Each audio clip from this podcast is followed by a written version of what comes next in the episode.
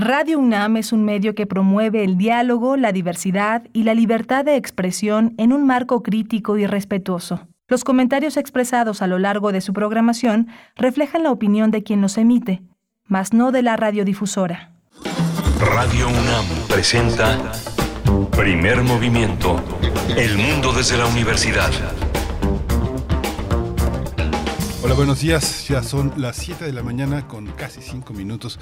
Ya son 5 minutos de este febrero 24. Un día, un día conmemorativo, el Día de la Bandera, un día de unos, un símbolo patrio fundamental que nos da identidad. Eh, Alfredo Ávila hablaba de los nombres de los países y parte de los nombres de los países están construidos de símbolos patrios. Esto es Radio UNAM, esto es primer movimiento. Estamos eh, en la Ciudad de México, en Adolfo Prieto 133, en la Colonia del Valle. Rodrigo Aguilar está en la producción ejecutiva y eh, hoy está Jesús Silva en los eh, controles técnicos. Eh, mi compañera Berenice Camacho está en la conducción. Querida Berenice, buenos días. Miguel Ángel Quemain, muy buenos días. Ya es viernes. Qué gusto saludarte, estar contigo en este espacio y con todo el equipo, con todo el equipo que se encuentra en, en cabina. También Tamara Quirós en redes sociales para recibir sus comentarios esta mañana y también sus complacencias musicales, sus peticiones. Díganos qué quieren escuchar para cerrar la semana y para ir cerrando también el mes. Ya le quedan pocos días a este mes de febrero, que es un mes corto. Hoy es 24 de febrero y tendremos mucha cultura, muchas propuestas culturales para esta emisión aquí en Primer Movimiento. Estaremos iniciando con la exposición Trayectorias Paralelas, libros de artista y de editoriales artesanales e independientes de la Biblioteca Nacional de México. Vamos a conversar con dos de sus curadoras de esta muestra, las curadoras de esta muestra, Marta Romero y María Andrea Givón, eh, Giovine, investigadoras ambas del Instituto de Investigaciones Bibliográficas. Vamos a tener también nuestro radioteatro como todos los eh, viernes. Vamos a estar con un radioteatro de una persona, eh, de un escritor que es entrañable, que es Oscar de la Borbolla. Él es eh, uno de los grandes autores mexicanos, uno de los grandes cuentistas. Él es filósofo, él es periodista también, es ensayista. en fin, es un, es un hombre, es un hombre del renacimiento en el mundo contemporáneo. Oscar de la Borbolla, su gran humor. Vamos a oír La libertad de ser distinto de Olvidos de Oscar de la Borbolla. Esto lo editó Random House y Plaza Janés, lo dirige Eduardo Ruiz Aviñón. Y hoy tenemos también el estreno de la novena entrega de la serie titulada José Emilio Siempre. Es una serie realizada por la Cátedra Extraordinaria de Lectura José Emilio Pacheco de la Dirección de Literatura y Fomento a la Lectura de la UNAM y también por Radio UNAM. Hoy la novena entrega, las aproximaciones de José Emilio Pacheco es el título de esta cápsula. Vamos a tener también, eh, la, hoy se presenta un libro, un libro breve, breve, pero de una sustancia importante. Eh, se llama Tiempo en Piedra, lo escribió Corina Calderón Gastelum, lo prologa esta gran escritora que es Pilar, eh, María del Pilar Ortega La Rosea. Ella es originaria de la Ciudad de México, es doctora por la Facultad de Ciencias de la Universidad Nacional Autónoma de México y es una de las vulcanólogas más importantes del país. Tenemos también eh, recomendaciones musicales desde la visión, desde la perspectiva de Teo Hernández eh, junto con Bruno Bartra. Ambos realizan, ustedes lo saben, si nos han escuchado con frecuencia, saben que ellos ponen a su disposición una serie de cursos y es el caso de este nuevo curso que se titula Fran Liszt y la fragmentación de Europa en los cursos más allá de la música. Estaremos conversando y llevando a ustedes los detalles con Teo Hernández, ingeniero dedicado a soportes sonoros, investigador de música de concierto y también colaborador de Primer Movimiento para tener los detalles. Empieza el 2 de marzo, del 2 de marzo al 20 de abril, este curso más allá de la música, Fran Liszt y la fragmentación de Europa. Vamos a tener la poesía necesaria hoy en voz de Berenice Camacho pues sí, eh, la poesía necesaria. Y también tendremos en la mesa del día música, la propuesta de Pájaro Sauce, proyecto de música alternativa de Alondra Montero y Anel Saucedo. Estaremos con ellas. Alondra Montero es creadora de este proyecto, Pájaro Sauce, y en este ella está a cargo de la voz, del performance y del acto en vivo. Y también estaremos con Eduardo del Valle, artista plástico, que nos va a acompañar para hablar de esta propuesta. Una propuesta muy interesante que tiene concierto el próximo viernes 3 de marzo a las, eh, a las 16 horas. Es un concierto en la estación del metro Miscuac, donde se encuentra el Museo del Metro. Ahí estarán y también incluyen en sus presentaciones un concierto, además, concierto en lengua de señas mexicana. Pues eh, estaremos conversando con, con Alondra Montero, con Eduardo del Valle, para, para que nos den los detalles de esta presentación y de su proyecto musical. Así es que bueno, mucha música, muchas recomendaciones culturales para esta mañana y también, bueno, les eh, abrimos las redes sociales para que ustedes puedan ponerse en contacto y enviar sus comentarios o sus complacencias musicales. Tenemos ya algo por acá a cargo de Billy Joel. Se titula You Might Be Right. Es la canción que vamos a escuchar. Siete con nueve minutos. Vamos con ello.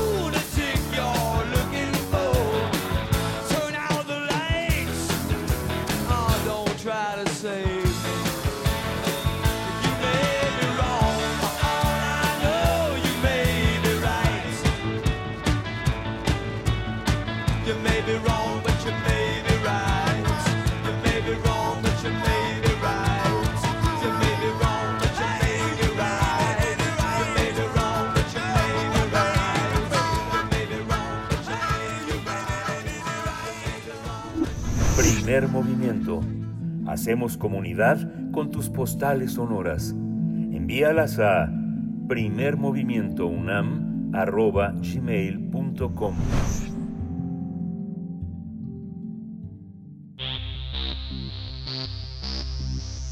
De festivales, ferias y más. Recomendaciones culturales. La exposición Trayectorias Paralelas, libros de artista y de editoriales artesanales independientes en la Biblioteca Nacional de México va a inaugurarse hoy, 24 de febrero. Esta muestra tiene como objetivo homenajear el ímpetu experimental que a lo largo de la historia del libro mexicano ha mostrado, han mostrado editores, tipógrafos, encuadernadores, artistas visuales y escritores, con el fin de ofrecer al lector una renovación constante de ese soporte. Además, pretende destacar los atributos formales y conceptuales de los libros de artistas y de la producción de editoriales artesanales e independientes, subrayar también la importancia de su preservación y estudio en la Biblioteca Nacional de México.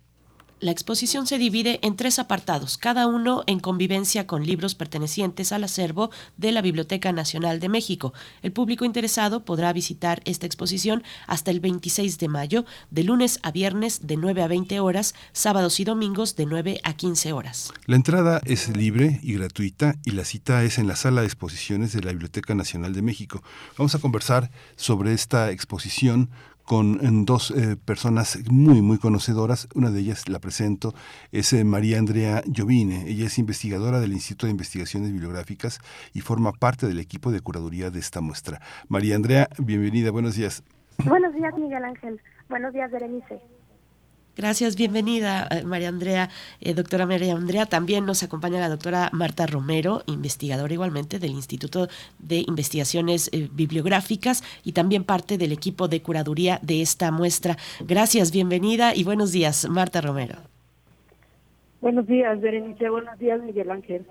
Muchas gracias a las dos eh, investigadoras comprometidas, amantes de, este, de, estos libros. Son, es, el lugar que les corresponde, pero muchos de los autores, muchos de los eh, productores de esta, de esta clase de libros nunca piensan que van a llegar a un recinto tan importante que no es un recinto que momifica la cultura, sino que la pone activa en los ojos de todo mundo.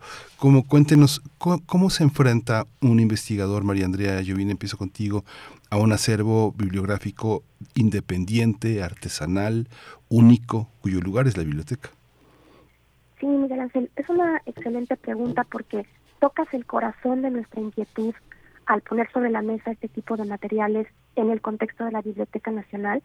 Como, como tú sabes y como sabe eh, el auditorio, la Biblioteca Nacional de México se encuentra en la universidad a resguardo, pero es una biblioteca nacional, pertenece a todos los mexicanos, pertenece a la nación, y por ello nuestra misión es custodiar y eh, hacer crecer y dar a conocer el patrimonio escrito y documental mexicano en su sentido más amplio.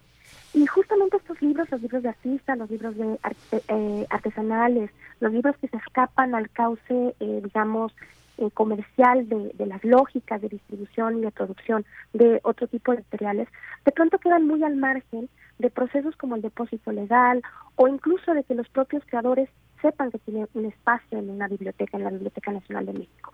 El caso, por ejemplo, de los libros de artistas es muy interesante porque desde hace muchas décadas se ha ido custodiando este tipo de acervos en galerías, en colecciones particulares, en museos, y, es por ello que, por ejemplo, nosotros tenemos un, una colaboración importantísima para esta exposición con el, con el MOAC, con el Centro de Documentación de Arquella, que ha sido un espacio natural para, para conservar y tener este tipo de materiales.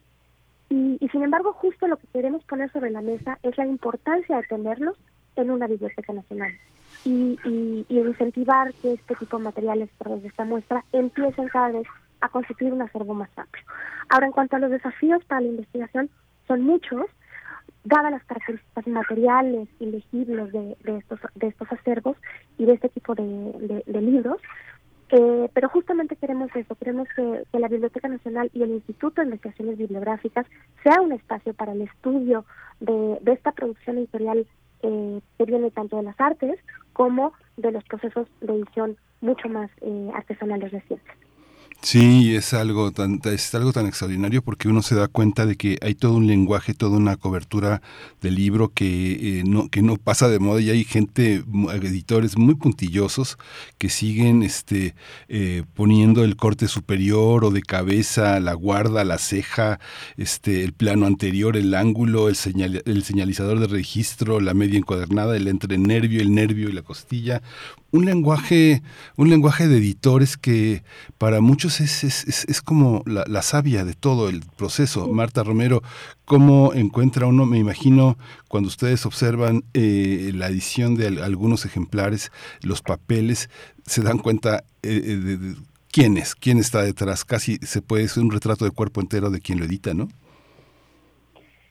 Sí, muchas gracias por la pregunta, que sí realmente eh, es, muy interesante en el sentido de que las, eh, la materialidad del objeto te habla del creador, de sus dueños, de la trayectoria que ha tenido el, el objeto. Y en el caso de los libros artesanales y de artistas, que bueno, finalmente también los de artistas son artesanales y, y de las editoriales independientes, normalmente vemos además de todo el trabajo editorial, una eh, intención creativa detrás de ellos. Y hay un mensaje más allá del texto que se que, se imprime, también la materialidad juega un papel importante en este tipo de, libros. Por eso, eh, el, que estos libros estén en la Biblioteca Nacional les da un papel distinto al que podrían jugar dentro de un museo, porque eh, puedes acceder a ellos como un usuario de la biblioteca y tener todo este diálogo sensorial con el objeto como lo haces con cualquier otro libro. Pero estos libros te ofrecen además otra otra manera de explorarlos y de leerlos. Entonces eh, hay un acceso uh, mucho más eh, fluido a estos objetos a través de una biblioteca. Esta, esta exposición, en esta exposición también hay una mirada a la historia del libro, del libro en México, del libro mexicano. y cuéntenos un poco eh, cómo, pues cómo está pensada esa arista de la exposición. Eh, pues debe ser muy interesante, muy rico poder acercarnos un poquito a lo que hay detrás de lo que finalmente vamos a, a, poder observar como asistentes a esta, a esta muestra, a esta exposición, María Andrea. Sí, bueno, pues eh, lo que quisimos hacer fue articular estos libros contemporáneos con libros, eh, con joyas bibliográficas de, la Biblioteca Nacional. Por ejemplo, uno de los libros que va a recibir a los, a los asistentes a la exposición es el Liber Chronicarum, un incunable de 1493, que precisamente está abierto en una página que nos deja ver una exploración de la página muy vanguardista, eh, en donde se rompe la, la la, se, se, rompe con la idea de que una página es un espacio único y se hace una unidad completa entre dos folios. Eh, van a ver, por ejemplo, la tapa enorme de un libro de coro, que nos deja ver cómo esta práctica de lectura colectiva requería que el libro fuera muy grande, por ejemplo. Van a encontrarse joyas joyas del siglo XX como, como los discos visuales que hizo Octavio Paz en colaboración con Vicente Rojo, o el libro Maleta de Duchamp también de, una colaboración entre Paz y, Vicente Rojo, una selección de eh, libros para niños que tenemos en, el, en nuestro acervo de materiales didácticos, donde se ve justamente cómo el libro puede ser un, un libro pop-up, un libro eh, acordeón, un libro que tiene adentro otros elementos, un libro que se arma, poco lo que queremos justamente evidenciar con estos materiales tanto de nuestra de nuestra historia eh, del libro mexicana custodiados en la Biblioteca Nacional como como como los que elegimos mostrar en la exposición es justo todas estas posibilidades de lo que puede ser un libro no un libro puede ser un acordeón puede ser una caja puede ser puede, tener una estructura circular. Eh, por ejemplo tenemos la bellísima caja del proyecto que hizo eh, de lecturas para niños de Heriberto Frías con las eh, ilustraciones de Posada, es una, un objeto hermoso, ¿no? En donde aparecen todos estos pequeños fascículos. Y, bueno, justamente la idea es esa, ¿no? Que, que, se, que se vea que muchas de las, de las características materiales, estructurales, formales de los libros contemporáneos están en diálogo con, la historia, con la historia del libro en general, como para poner sobre la mesa nuevas posibilidades y una constante experimentación eh, material y conceptual por parte de los involucrados en la producción de libros. Claro, eh, Marta Romero, ¿qué decir de esa dimensión histórica y, y, qué decir también de si hacemos un poquito más, si enfocamos un poquito más la lente, encontraremos pues el trabajo de los, de los tipógrafos, de los encuadernadores, que es un trabajo que tiene, eh, que cruza fronteras entre lo artístico y lo técnico. Eh, cuéntanos también de esa dimensión. Gracias. El, entre los diálogos que comenta María Andrea que existen entre los los libros eh, actuales y los eh, y los históricos incluyendo los, los los contemporáneos que ya forman parte de nuestra historia escrita y cultural que se que se resguarda ahí en Biblioteca Nacional eh, podemos podemos ver muy claramente que las estructuras que se utilizan en los libros actualmente como nuevas propuestas se han reinterpretado de las del pasado. Y esa es un poco la intención que se vea que realmente eh, las las estructuras de la encuadernación el uso de la tipografía antes como una, forma de transmitir un mensaje pero con sus características de belleza estética etcétera se conservan y, se reinterpreta y se hace una nueva propuesta con estos mismos elementos pero utilizados de otra manera entonces, eh, eh, el diálogo entre el pasado y el, presente está muy palpable en los libros que están en esta en esta exposición. Es muy interesante ver que las las estructuras que se desarrollaron en el pasado eh, para la encuadernación, con las que se pretendió y se logró en muchas ocasiones resolver problemas estructurales para hacer una, un objeto que fuera manejable, coherente, consistente y que cumpliera con el proyecto que tenía el, el, impresor y el, autor, eh, hoy en día se utilizan como una parte estética de, de los, de los libros contemporáneos.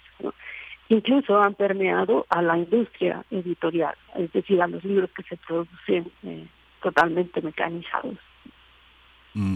Hay una hay una parte hay una parte también de las eh, de la de la edición eh, eh, independiente que no tiene muchos de los requisitos que tiene la legalidad del libro. Muchas no las no las mandan al depósito legal, muchas no tenían ICBN o, o cambió las características que tenían programadas para el ICBN para publicarse de alguna otra manera este proceso de una exposición como esta es una invitación a legalizar los procesos del libro y a poder contar con una bibliografía general del país eh, que sea visible para el mundo. Eh, eh, María Andrea Giovine. Absolutamente. De hecho, la, la idea original de esta exposición nace justamente con la intención de incentivar el depósito legal. lo que nosotros hicimos, por ejemplo, en el caso de las editoriales artesanales y, e independientes que están representadas en esta exposición, fue lanzar un correo como una botella al mar y ver quiénes contestaban en términos como de esta industria editorial eh, eh, alternativa para ver a quiénes les interesaba la posibilidad de exponer en, en, este, en esta muestra y, en, en eh, y de donar a lo mejor algunos de los materiales que, se iban a, a, exhibir. Un poco como un experimento para acercar y acercarnos a, a este circuito de editores y de productores de libros y fue una respuesta muy interesante. Para nosotros es un primer paso, es un primer paso de acercamiento. Eh, el, lamentablemente el depósito legal en muchas ocasiones se ha entendido como algo coercitivo y como algo eh, a lo que se quiere uno escapar, sobre todo si uno pertenece a un circuito más alternativo. Pero en realidad la posibilidad del depósito legal para, para, para todos los productores de libros es en realidad un, una promesa de memoria, porque justamente el hecho de que los materiales se depositen en una biblioteca nacional, les garantiza su conservación y su cuidado para el futuro.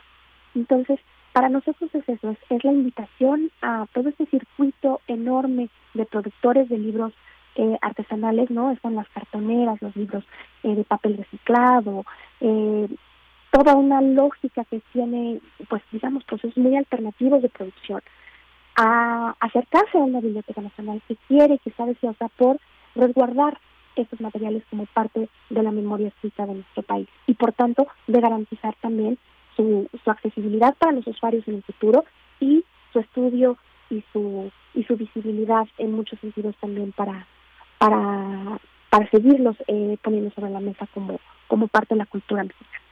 Y a lo largo, a lo largo del tiempo, Marta Romero, también tenemos algunas publicaciones que son, son libros, pero los autores le ponen catálogos, porque fueron hechos para eh, enmarcar una exposición de artistas, eh, de artistas, incluso de la trascendencia de, de, Tamayo, de Francisco Toledo. Eh, hay trabajos que son revistas que alcanzaron hasta seis números. Digamos, el Fondo de Cultura Económica llegó a publicar ediciones facsimilares de revistas muy importantes en su momento, como El Hijo Pródigo, por ejemplo.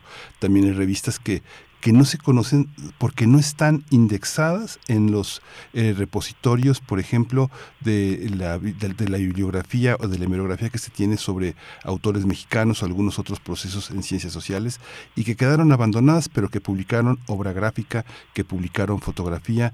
Pienso revistas como, no sé, como Diagonales, por ejemplo, también, como Tierra Adentro, como Armas y Letras. Eh, eh, la propia revista Hoy, la revista de la universidad, va a formar parte de un, de un ámbito que monográfico lo coloca también en un sentido de libro. ¿Cómo hacer con esas publicaciones, Marta? Bueno, la pregunta es, es interesante y difícil de responder porque eh, dependerá de, las posibilidades que tiene cada recinto para poderlas procesar. Muchas veces las colecciones existen y están ahí, pero como bien, bien dices, eh, no se han procesado, entonces no se conocen porque no, no son fáciles de localizar.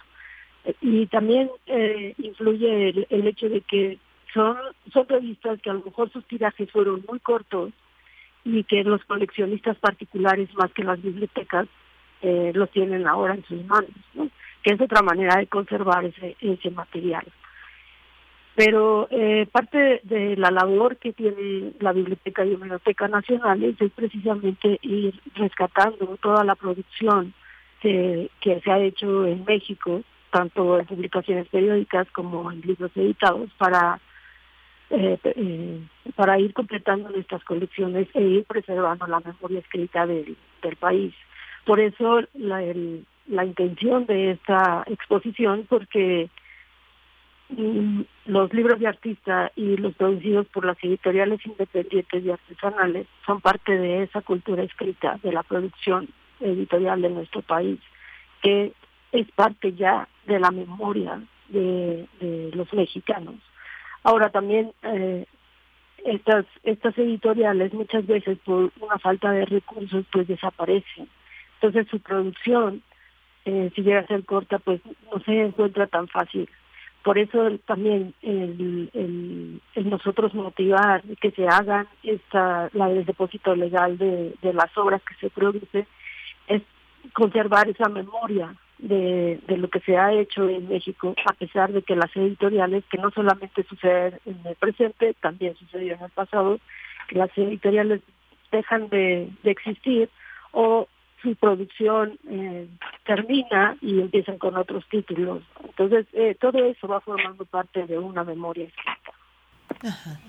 Qué, interesante, eh, Marta Romero. María Andrea, bueno, al lanzar esa, esa botella al mar que, que nos comentaban, ¿quiénes respondieron? Eh, especialmente entre las editoriales independientes, que es el último punto que, que nos comenta Marta. Eh, ¿Quiénes respondieron? ¿Hubo hallazgos eh, para ustedes, espacios que ustedes no habían advertido o qué caracteriza a estas editoriales que vamos a ver en la exposición? Sí, fue realmente un, un experimento, no sabíamos qué iba a pasar, no sabíamos si nos iban a contestar o si no, si iban a ser muchos o no, y en realidad pues fue, fue muy grato ver que, por ejemplo, de pronto había alguien que nos contestaba, nosotros empezamos a hacer un directorio, un directorio de editoriales eh, independientes artesanales, eh, después empezamos a partir de ese directorio a convocar y de repente nos llegaban correos en donde nos decían, bueno, pues yo soy una editorial independiente también y eh, los amigos de la editorial tal nos dijeron que ustedes tienen esa iniciativa. Entonces también fue, fue muy interesante ver cómo es un circuito que se mueve así. ¿No? O sea, como su pro, con su propia dinámica, sus propias agencias. Eh, y para nosotros eso mismo, todo este mismo proceso es parte de un pulso que estamos viendo en relación con cómo es este campo editorial concreto, ¿no? Entonces ha sido ha sido muy grato eh, eh, tener esa, esa posibilidad. Y regresando muy brevemente a lo que comentaba Marta en relación con la pregunta de Miguel Ángel, eh, en realidad la biblioteca, la biblioteca, las bibliotecas como tal, son archivos de imágenes también. O sea, uno de pronto piensa, bueno, así una biblioteca custodia palabras, custodia texto, pero son, son archivos de imágenes importantísimos en donde está un circuito alternativo de producción artística, incluso, por ejemplo, de, eh, de pintores, de, de grabadores, de litógrafos, ¿no? Si, por ejemplo, nosotros pensamos simplemente en Diego Rivera o en Tamayo, como mencionaba Miguel Ángel, pues hay un circuito de, de su producción como ilustradores y como, como en su gráfica para, para contribuciones en, libros y revistas, es decir, para el circuito bibliográfico, que de pronto no se toma en consideración en el cauce propio de la obra del artista.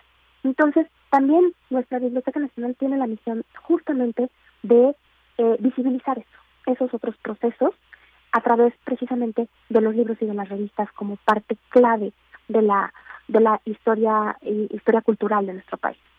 Sí, sí. Eh, Sí, Miguel Ángel, y en esos procesos eh, complejos también, eh, en, esos eh, procesos donde intervienen distintas miradas, por ejemplo la artística, en esta exposición vamos a encontrar la colección de los libros de, de LIPLA, del Laboratorio de Investigación, Producción de Libros Alternativos de la FAD, de la UNAM, que bueno, que poco sabemos el resto de los universitarios, de pronto no tenemos la oportunidad de acercarnos a los espacios que nos brinden, o acercar, tener una mirada, echarle una buena mirada a lo que se produce desde ahí, Romero. Eh, cuéntanos un poco de qué, de, un poco de este proyecto, bueno, de este laboratorio de, del IPLA y de cómo se presenta la exposición. Los, los libros que, amablemente nos, prestaron de, producidos en el laboratorio se intercalan y se presentan con los libros de la Biblioteca Nacional y en relación también con los libros de Arqueya. los los libros que, se producen aquí en, en, el laboratorio son libros eh, alternativos que no, no, vamos a ver propiamente la estructura del libro como la conocemos normalmente con tapas y cuerpo del libro y bueno todos los elementos que ya mencionó Miguel Ángel. Son libros que tienen otra forma de interactuar con ellos otra forma de vamos a decir, abrir y cerrar, de proporcionar el, el, texto. Son, son libros que, que, que, salen del, de la concepción tradicional del libro para convertirse más bien en un objeto que transmite el mensaje y se puede interactuar con ellos también. Las lecturas son diversas, por ejemplo, y bueno, las, las, las propuestas son más hacia el, el objeto eh, hacia un objeto que se decreta que es un libro. Y en, ese sentido, vamos a ver en la, en la exposición libros objetos y libros de artista que, eh, que, propiamente siguen con, con la línea del libro de artista en el que sí hay, hay una lectura, aunque de, diferente manera, pero sigue siendo un libro en, términos formales, vamos a decir, aunque el contenedor sea una caja, una carpeta, sigue teniendo una protección con un cuerpo de libro. Y en, los libros alternativos que eh, nos presenta el laboratorio de investigación en esta muestra son otra posibilidad de, hacer libros y, y de, abrir un poco la mente sobre lo que realmente puede ser un libro. Mm, yo recuerdo este María Andrea, eh, que eh, José Luis Martínez, que era un, bibliófilo enorme, de pronto hacía esa distinción, decía, había es parte, es parte del síntoma del sistema patriarcal que existía, pero decía, hay que estar muy, muy atento a las bibliotecas de las viudas, porque muchas personas que son esposas de, eh, de, enormes bibliófilos o de lectores muy acuciosos no participaban de ese proceso de la lectura pues, pues porque se dedicaban al hogar. Decía José Luis Martínez que había que tener mucho cuidado en distinguir las personas que antiguamente tenían la costumbre de editar sus libros en piel o en, o en, materiales eh, gráficos eh, más, más duraderos de los libros que estaban en ese terreno. Ustedes deben estar como muy al pendiente de todo lo que está en esa feria alternativa, en ese pasaje del libro antiguo que siempre se pone en el marco de la Feria Internacional del Libro de Minería.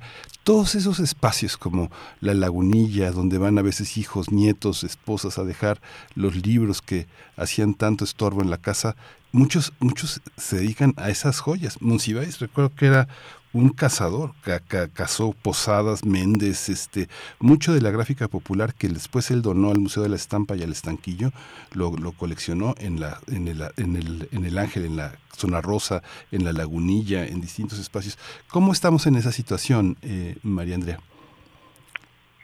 Bueno, pues justamente la labor de los bibliófilos es precisamente esa, es ese amor por, por los objetos, por el libro como, como en su, en su faceta más física, más material.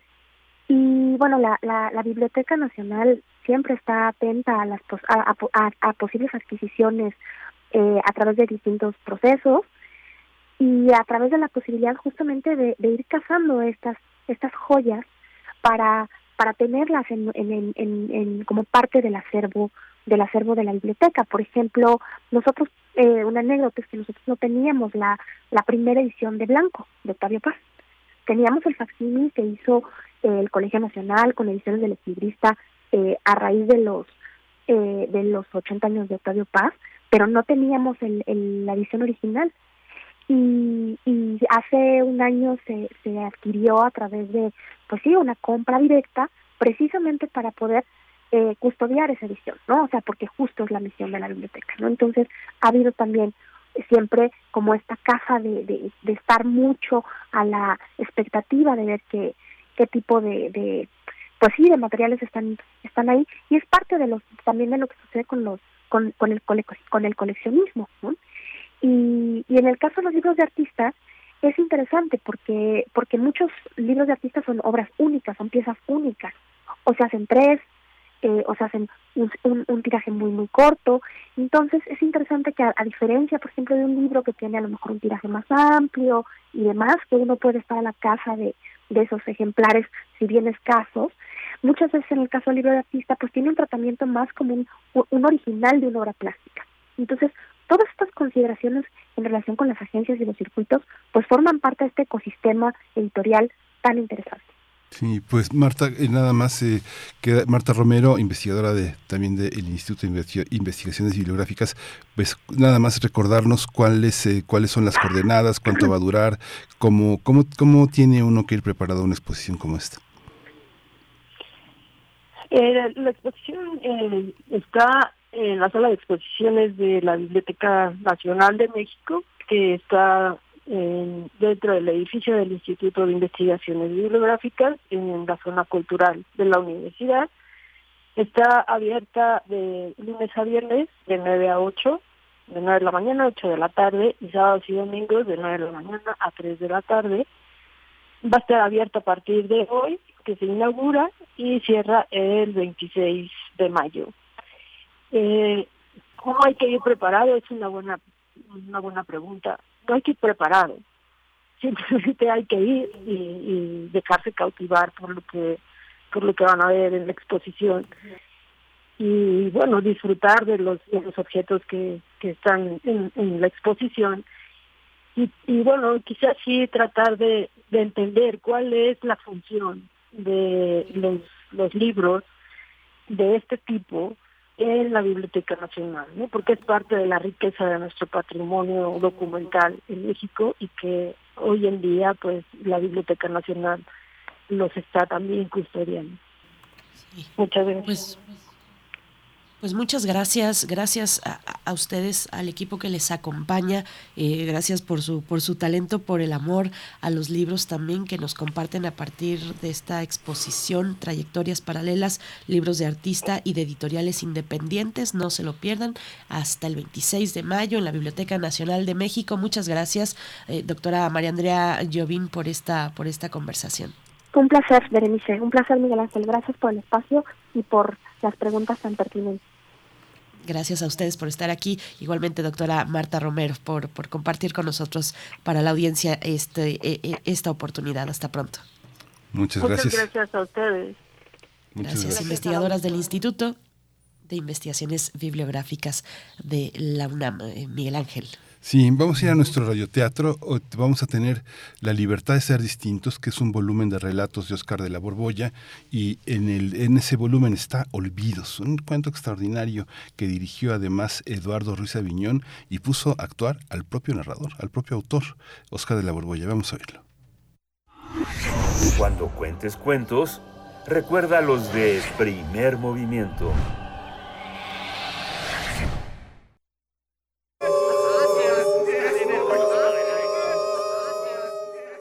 La libertad de ser distinto. Óscar de la Borbolla. Olvidos.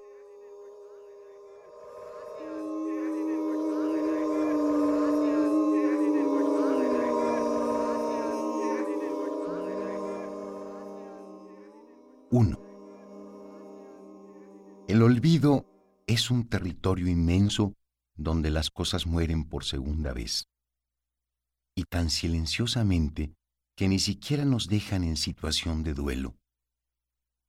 Porque no es que se borren poco a poco, ni que dejen ahí su cadáver, esa escandalosa constancia del hecho de que han muerto, sino que un día uno se despierta sin ellas y no lo nota, ni se vuelve a acordar de que estuvieron. El olvido es la experiencia más común y corriente que tenemos para entender la nada. Es fascinante que haya sucesos que desaparecen tan completamente de nuestra memoria que ni siquiera notamos su ausencia.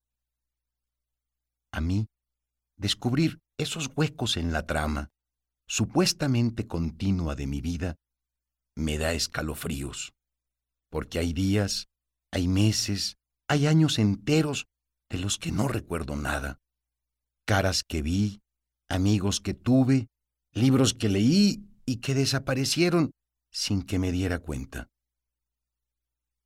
Hay muchas clases de olvido. Hay incluso los que son voluntarios. Yo no quiero perder todos mis olvidos, pues supongo que en su hora fueron. Y, aunque ya no me acuerdo, deben de haber sido importantes. Si Odiseo fue al Hades para preguntar por la ruta que lo conduciría a Ítaca, ¿por qué no habría de viajar yo a la nada para recuperar siquiera siete de mis olvidos?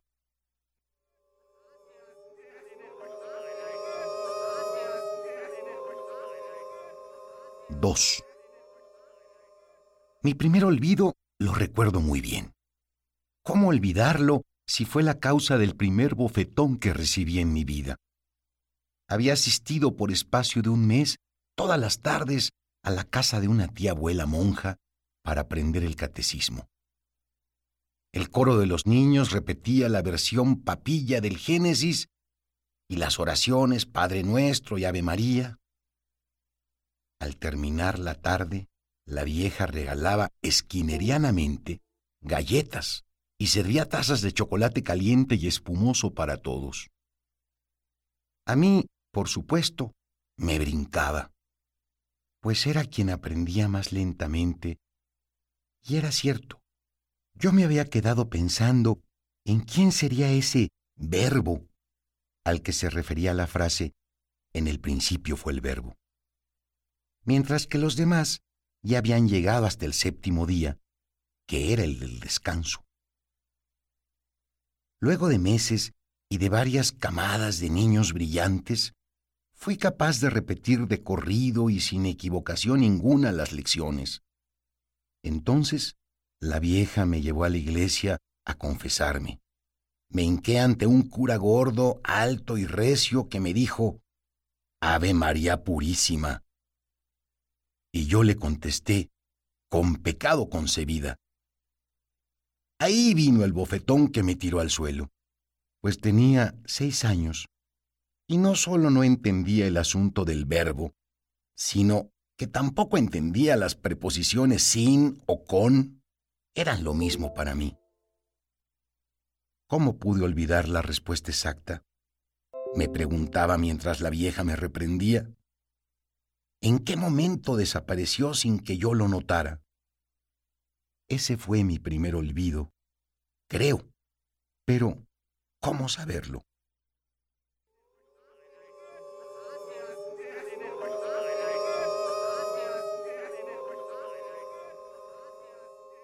Tres. Este olvido no logro recordarlo.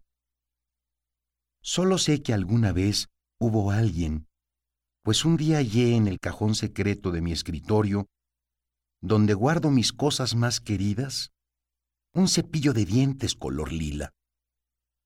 El hallazgo me dejó desconcertado, pues ese cajón no solo está con llave, sino oculto de manera tan discreta que nadie es capaz de notar su existencia. Cada uno de los objetos que ahí conservo tiene un valor muy especial para mí. Cada uno encierra alguna clave. Tengo una canica ágata de mi infancia, una servilleta con un poema, un camafeo de plata, un espejo empañado que reflejó a mi madre, un arete con perla, un pedazo sólido de tinta china, y docenas más de cosas capaces de retrotraerme en el tiempo o de exhibirme de golpe la ruina de mi vida. ¿Qué hacía ahí, entre los tepalcates de mi arqueología, ese cepillo de dientes? ¿Por qué estaba envuelto en un pañuelo como un fetiche y no aventado con descuido como todo lo demás? ¿De quién era? Me exprimí durante semanas la memoria Puse el cepillo en la repisa del baño con la esperanza de que al verlo en su ambiente me viniera el rostro o el nombre de su propietaria, pero fue en balde. Por el color lila, supongo que fue de una mujer, y supongo que vivió conmigo y que fue importante, pero no la recuerdo, no recuerdo nada. El cepillo sigue en mi cajón secreto, no sé por qué decidí conservarlo si no me dice nada, pero ahí está, y ahora me habla del olvido.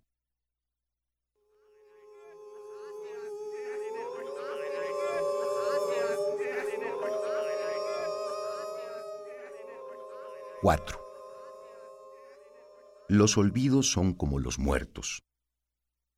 Entre los muertos hay unos que trascienden, que pasan a la historia pues su obra enriqueció el patrimonio humano. Y hay otros los más, que son intrascendentes, que sólo abonan el terreno donde fueron sepultados y no pasan más que al anonimato eterno. Con los olvidos ocurre lo mismo. Hay unos, muy pocos, significativos, y hay otros, los más, que se diluyen en la fosa común del pasado. Aquí me interesan mis olvidos que no valen la pena, los millares de días que no recuerdo y me interesan porque son demasiados. De hecho, de mi vida, solo recuerdo unas cuantas anécdotas, unos pocos momentos que sumados, un segundo de aquí, dos minutos de allá, apenas si completan un par de semanas. ¿Dónde ha quedado el resto de mis años? me pongo memorioso y recupero otro instante y otro más, pero me siguen faltando muchos. Quisiera convertir este texto en la tumba al olvido desconocido, ese que por insignificante no quedó registrado ni siquiera entre los olvidos importantes. El sabor del café una mañana de agosto, cuando iba de camino a la preparatoria, la forma de una nube que se deshilachó en el viento cuando yo imaginaba no recuerdo qué, la silueta de una mujer que habrá llamado mi atención una mañana calurosa, tantas cosas que no solamente ya no son, sino que ya no fueron.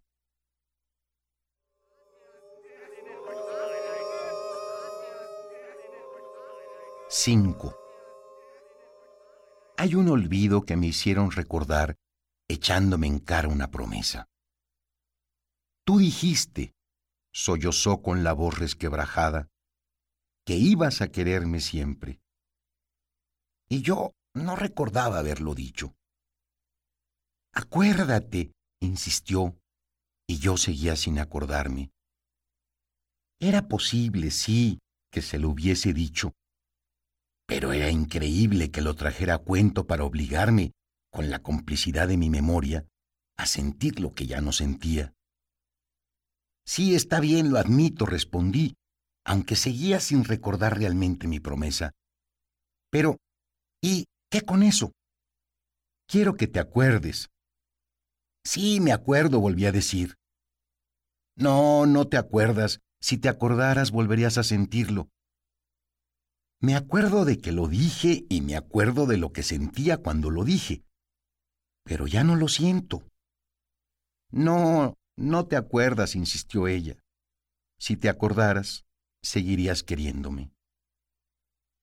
Y me quedé pensando en lo extraño que resultan los recuerdos, pues uno puede ver el rojo y recordarlo, una cara y reconocerla, o repetir de memoria un poema. En estos casos la recuperación es completa, pues uno al recordar ve el rojo, mira la cara o dice el poema. Pero no sucede así con los sentimientos, pues aunque había terminado por recordar mi promesa y lo que sentía cuando la hice, no había modo de volver a sentirlo. Recordarme queriéndola no me hacía quererla. Ella volvió a llorar. Por favor, acuérdate. Pero yo no pude acordarme, porque hay olvidos que ni recordándolos se recuerdan.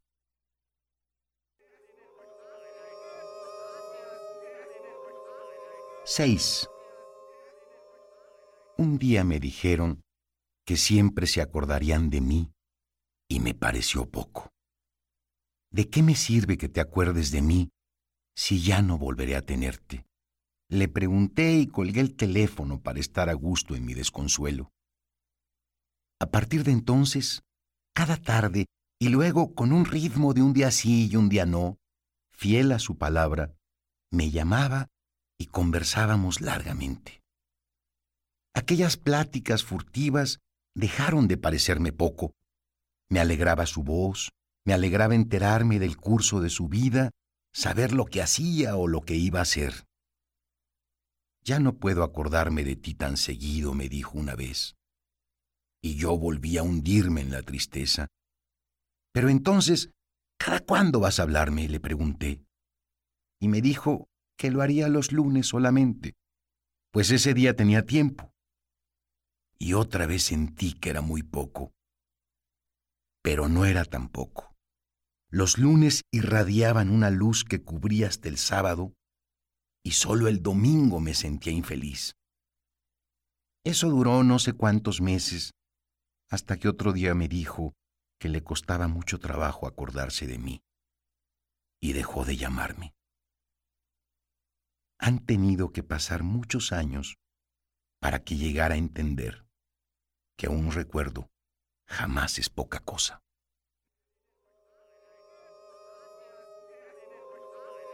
Siete. Una buena parte de mis olvidos son fingidos y me han servido de coartada o de pretexto, pero también para salirme con la mía coronando ciertos deseos pues no hay nada más eficaz para destruir la seguridad de una persona que fingir que uno no se acuerda de ella. Este uso lo aprendí en carne propia, pues es común en el gremio literario del que formo parte. Llevaba muchos años en el ambiente y cada que volvía a compartir una mesa con escritores destacados, tenía que presentarme nuevamente, pues ninguno se acordaba de mi nombre. Era tan exageradamente extraño que primero creí que a pesar de que ocupaba un lugar en el espacio como cualquier sólido, era invisible o insignificante. Luego pensé en que esa pobre gente padecía de una amnesia imbecilizante. Y solo después de mucho tiempo descubrí lo obvio, que su olvido era un olvido calculado. Aquella estrategia me pareció estupenda, no para practicarla con escritores jóvenes, sino con mujeres muy bellas, a quienes haría un bien terrenalizándolas. Quiero decir, bajándoles los humos para que tocaran el piso sobre el que yo me hallaba. Solo puedo agregar que a estos olvidos voluntarios debo un saldo de recuerdos bastante memorables.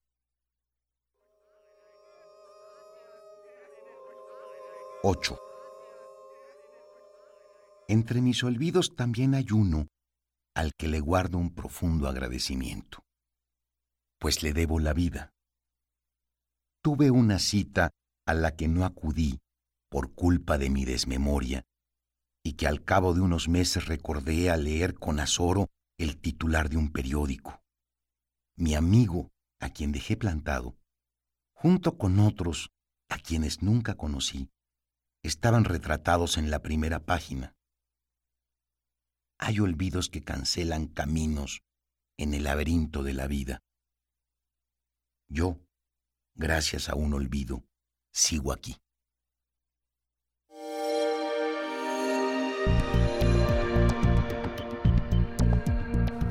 El gran Oscar de la Borbolla para cerrar esta primera hora de primer movimiento. Quédese con nosotros, quédese aquí, quédese siempre en Radio NAM. Volvemos en un momento.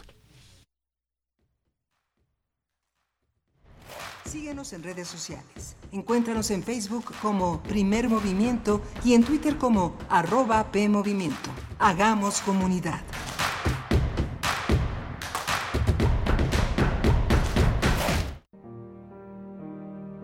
Franco Sefirelli. Franco Sefirelli. Entre el cine y el teatro. Cien años de su nacimiento. Su última película fue Calas Forever, de 2002. En este film conjugaba perfectamente sus pasiones, cine, ópera, teatro, además de su devoción por la cantante, su amiga La Divina. Su carrera siempre estuvo entre el cine, el teatro y la ópera. Fue conocido como emblema de las producciones más barrocas, fastuosas y megalómanas, o las más elaboradas y de cuidada belleza también. Franco Sefirelli. Franco Sefirelli. Franco Sefirelli. Entre el cine y el teatro. 96.1 FM. Radio UNAM. Experiencia sonora.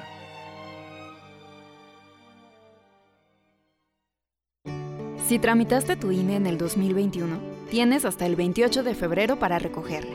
Por ley, las credenciales que no se hayan recogido a más tardar el último día de febrero serán destruidas y los registros de las y los titulares serán dados de baja. Evita hacer el trámite de nuevo y perder tu registro en el padrón electoral. Acude al módulo por tu INE y recuerda, tienes hasta el 28 de febrero. Mi INE es valioso porque nos identifica y nos une. INE. Claro, en la fiesta te metes lo que sea para pasarla bien, pero en realidad, ¿sabes qué te estás metiendo? Muchas drogas químicas son elaboradas con ácido muriático, sosa cáustica y reticida. Ahora el narco añade fentanilo para engancharte desde la primera vez. El fentanilo mata. Es 50 veces más potente que la heroína. 200 personas mueren al día por su consumo. No te arriesgues. No estás solo. Si necesitas ayuda, llama a la línea de la vida, 800-911-2000. Secretaría de Gobernación, Gobierno de México. Jake, dueño de una desmontadora de algodón, prende fuego a la propiedad de su rival en el negocio, el extranjero adinerado Silva Vicarro. Este busca vengarse de la persona obesa e infantil esposa de Jake. Es usted una mujer delicada. ¿Delicada yo? Oh, no. Soy demasiado grande. Su tamaño es parte de su delicadeza, señora Megan. ¿Qué quiere usted decir? Tiene usted un cuerpo grande, pero todas sus partículas son delicadas. De la colección de ficción sonora de Radio UNAM, Memoria del Mundo de México de la UNESCO 2021, presentamos, presentamos 27 vagones de algodón Adaptación de la obra de Tennessee Williams. Sábado 25 de febrero a las 20 horas por el 96.1 de FM y en www.radio.unam.mx. Radio UNAM. Experiencia sonora.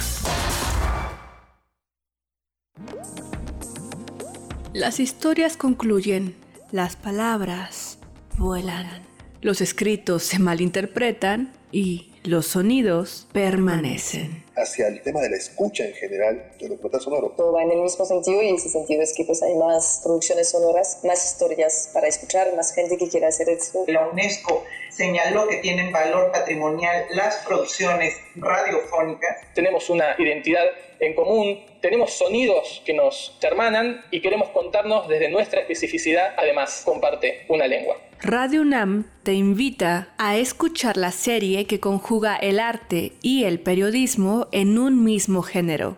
Foro Sonodoc 2022. Un recinto para celebrar el documental sonoro. Todos los viernes a las 17 horas por el 96.1 de FM. Un archivo sonoro para representar el presente. Radio UNAM, experiencia sonora.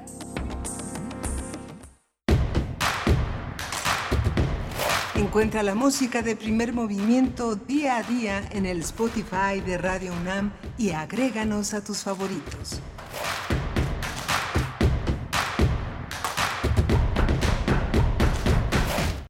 Hola, buenos días. Ya son las 8 de la mañana con 5 minutos en esta Ciudad de México. Hoy es 24, hoy es 24 de febrero. Es un día eh, que se celebra, se, se, celebra un símbolo patrio fundamental en nuestra cultura eh, política, que es eh, la, bandera. Es muy un símbolo, un símbolo patrio, forma parte de los símbolos patrios.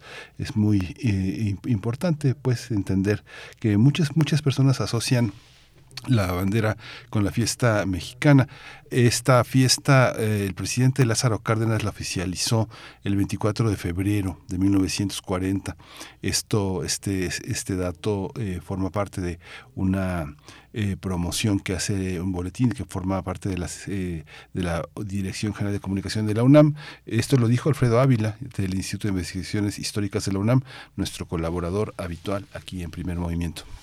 Vamos a, vamos a escuchar eh, la cápsula que corresponde a este día, la novena entrega que Laura Emilia Pacheco ha dedicado a la memoria, a la obra de uno de los más grandes escritores de nuestro país, que es José Emilio Pacheco. Laura Emilia ha escrito relatos, crónicas. Ella publicó El último mundo, un libro de un libro sobre este tema. Eh, Amares llueve sobre el mar, una biografía para niños sobre José Emilio Pacheco. Ha, traducido a Virginia Woolf, a Raymond Carver, a Francisco Goldman, Alma Guillermo Prieto, a Steiner. Es una es una gran escritora, es una mujer de una enorme sensibilidad y además, como usted la ha escuchado, de una enorme claridad y de una preciosa voz. En esta ocasión vamos a tener las aproximaciones a José Emilio Pacheco. Esta, esta cápsula será esto. Y usted observa que en estas 10 entregas a lo que nos vamos aproximando es a, una, a la necesidad de hacer un diccionario, un diccionario José Emilio Pacheco. Vamos a oír hoy las aproximaciones de José Emilio Pacheco.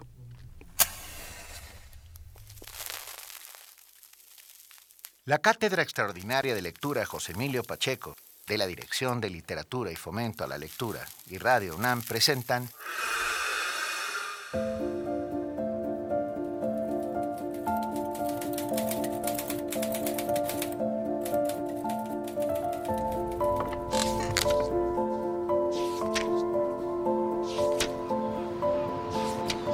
José Emilio Siempre, con guiones y voz de Laura Emilia Pacheco.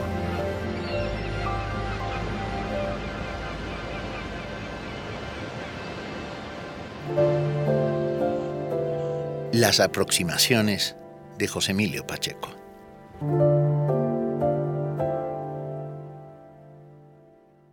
Dice Javier Marías que el traductor es un escritor privilegiado que tiene la oportunidad de reescribir obras maestras según su propia lengua. Para George Steiner, sin traducción, habitaríamos provincias lindantes con el silencio. Y Alberto Manguel asegura que el lector ideal es el traductor, porque éste es capaz de desmenuzar un texto, retirarle la piel, cortarlo hasta la médula, seguir cada arteria y cada vena, y luego poner en pie a un nuevo ser viviente.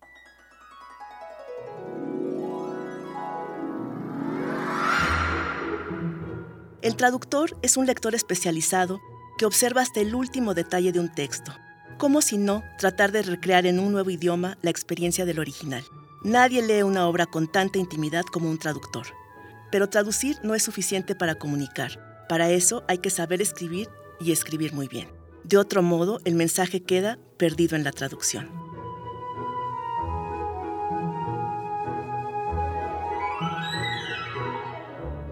Le llevó a José Emilio Pacheco más de 30 años traducir cuatro cuartetos de T.S. Eliot. Tal fue la intimidad y la magnitud de la empresa. También tradujo a Wilde, a Tennessee Williams, a Beckett y a decenas y decenas de autores. Pero dentro del rubro de la traducción existe lo que José Emilio Pacheco llamó aproximaciones. ¿Qué son?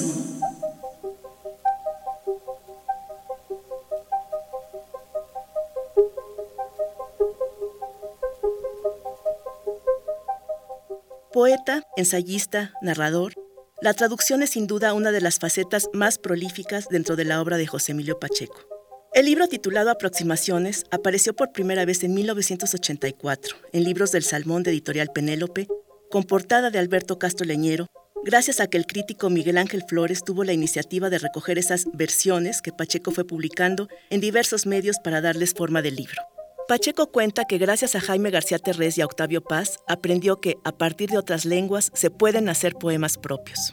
Las aproximaciones de que habla José Emilio Pacheco lo llevaron a romper uno de los más grandes tabús, la traducción de traducciones. Dice Pacheco, mi creencia absoluta en que la poesía es de todos y de todas, en que el poema resulta intraducible y se asfixia al salir del agua madre de su lengua, es que fuera de ella solo puede ser representado por un texto análogo y distinto, una aproximación al original. Decía Ezra Pound, es terriblemente importante que se escriba gran poesía, sin importar quién la escriba. Lo que le interesa a Pacheco es hacer un buen poema en español que aproximadamente le haga justicia a su modelo. Esta idea surgió de su absoluto rechazo a admitir que la poesía de Omar Khayyam o los haikus, por ejemplo, están destinados solo a quienes hablan farsi o japonés. No presumo, dice Pacheco, de saber lenguas que desconozco. No pretendo calificar como erudito ni como filólogo. Si por mí fuera, preferiría mil veces que estas páginas colectivas se publicaran anónimas. Solo puede sernos ajeno lo que ignoramos, decía Alfonso Reyes, y Pacheco añade. Solo es remoto, antiguo y extranjero el poema que no hacemos nuestro por cualquier medio, lícito o ilícito. El poema que tomamos por asalto en la más salvaje y civilizadora de las tareas, la traducción. No ignoro la parte melancólica, la miseria y la tristeza de este arte, confiesa José Emilio Pacheco. La traducción es una calle de sentido único, solo tolerable para quienes no tienen acceso a los originales. Frente al original que emplea sin sentirlo todos los recursos naturales de una lengua, la traducción es siempre verbosa y difusa.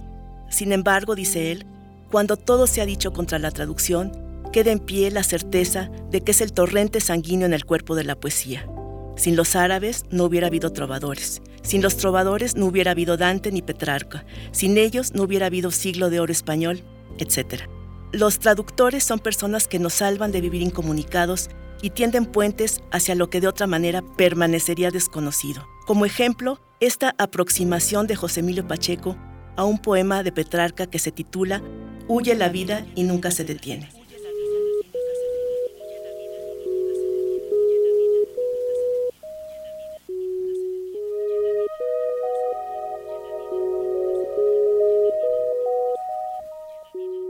Huye la vida y nunca se detiene, y la muerte la sigue a grandes pasos. Así las albas como los ocasos atormentan al hoy y al día que viene. Recordar y esperar son mi delirio, la desesperación es mi morada. Siento piedad de mí, fuerza desviada que añade más dolor a mi martirio. Sigo adelante pues su rostro hermoso aún brilla para mí. Por otra parte miro el cielo turbado y tempestuoso. Destruidos mi escudo y mi baluarte, a la deriva el barco en que zarpaba, porque ha muerto la estrella que me guiaba.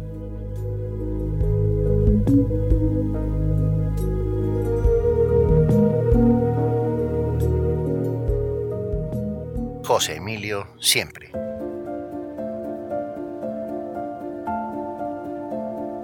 Texto y voz, Laura Emilia Pacheco. Productora, Alejandra Gómez.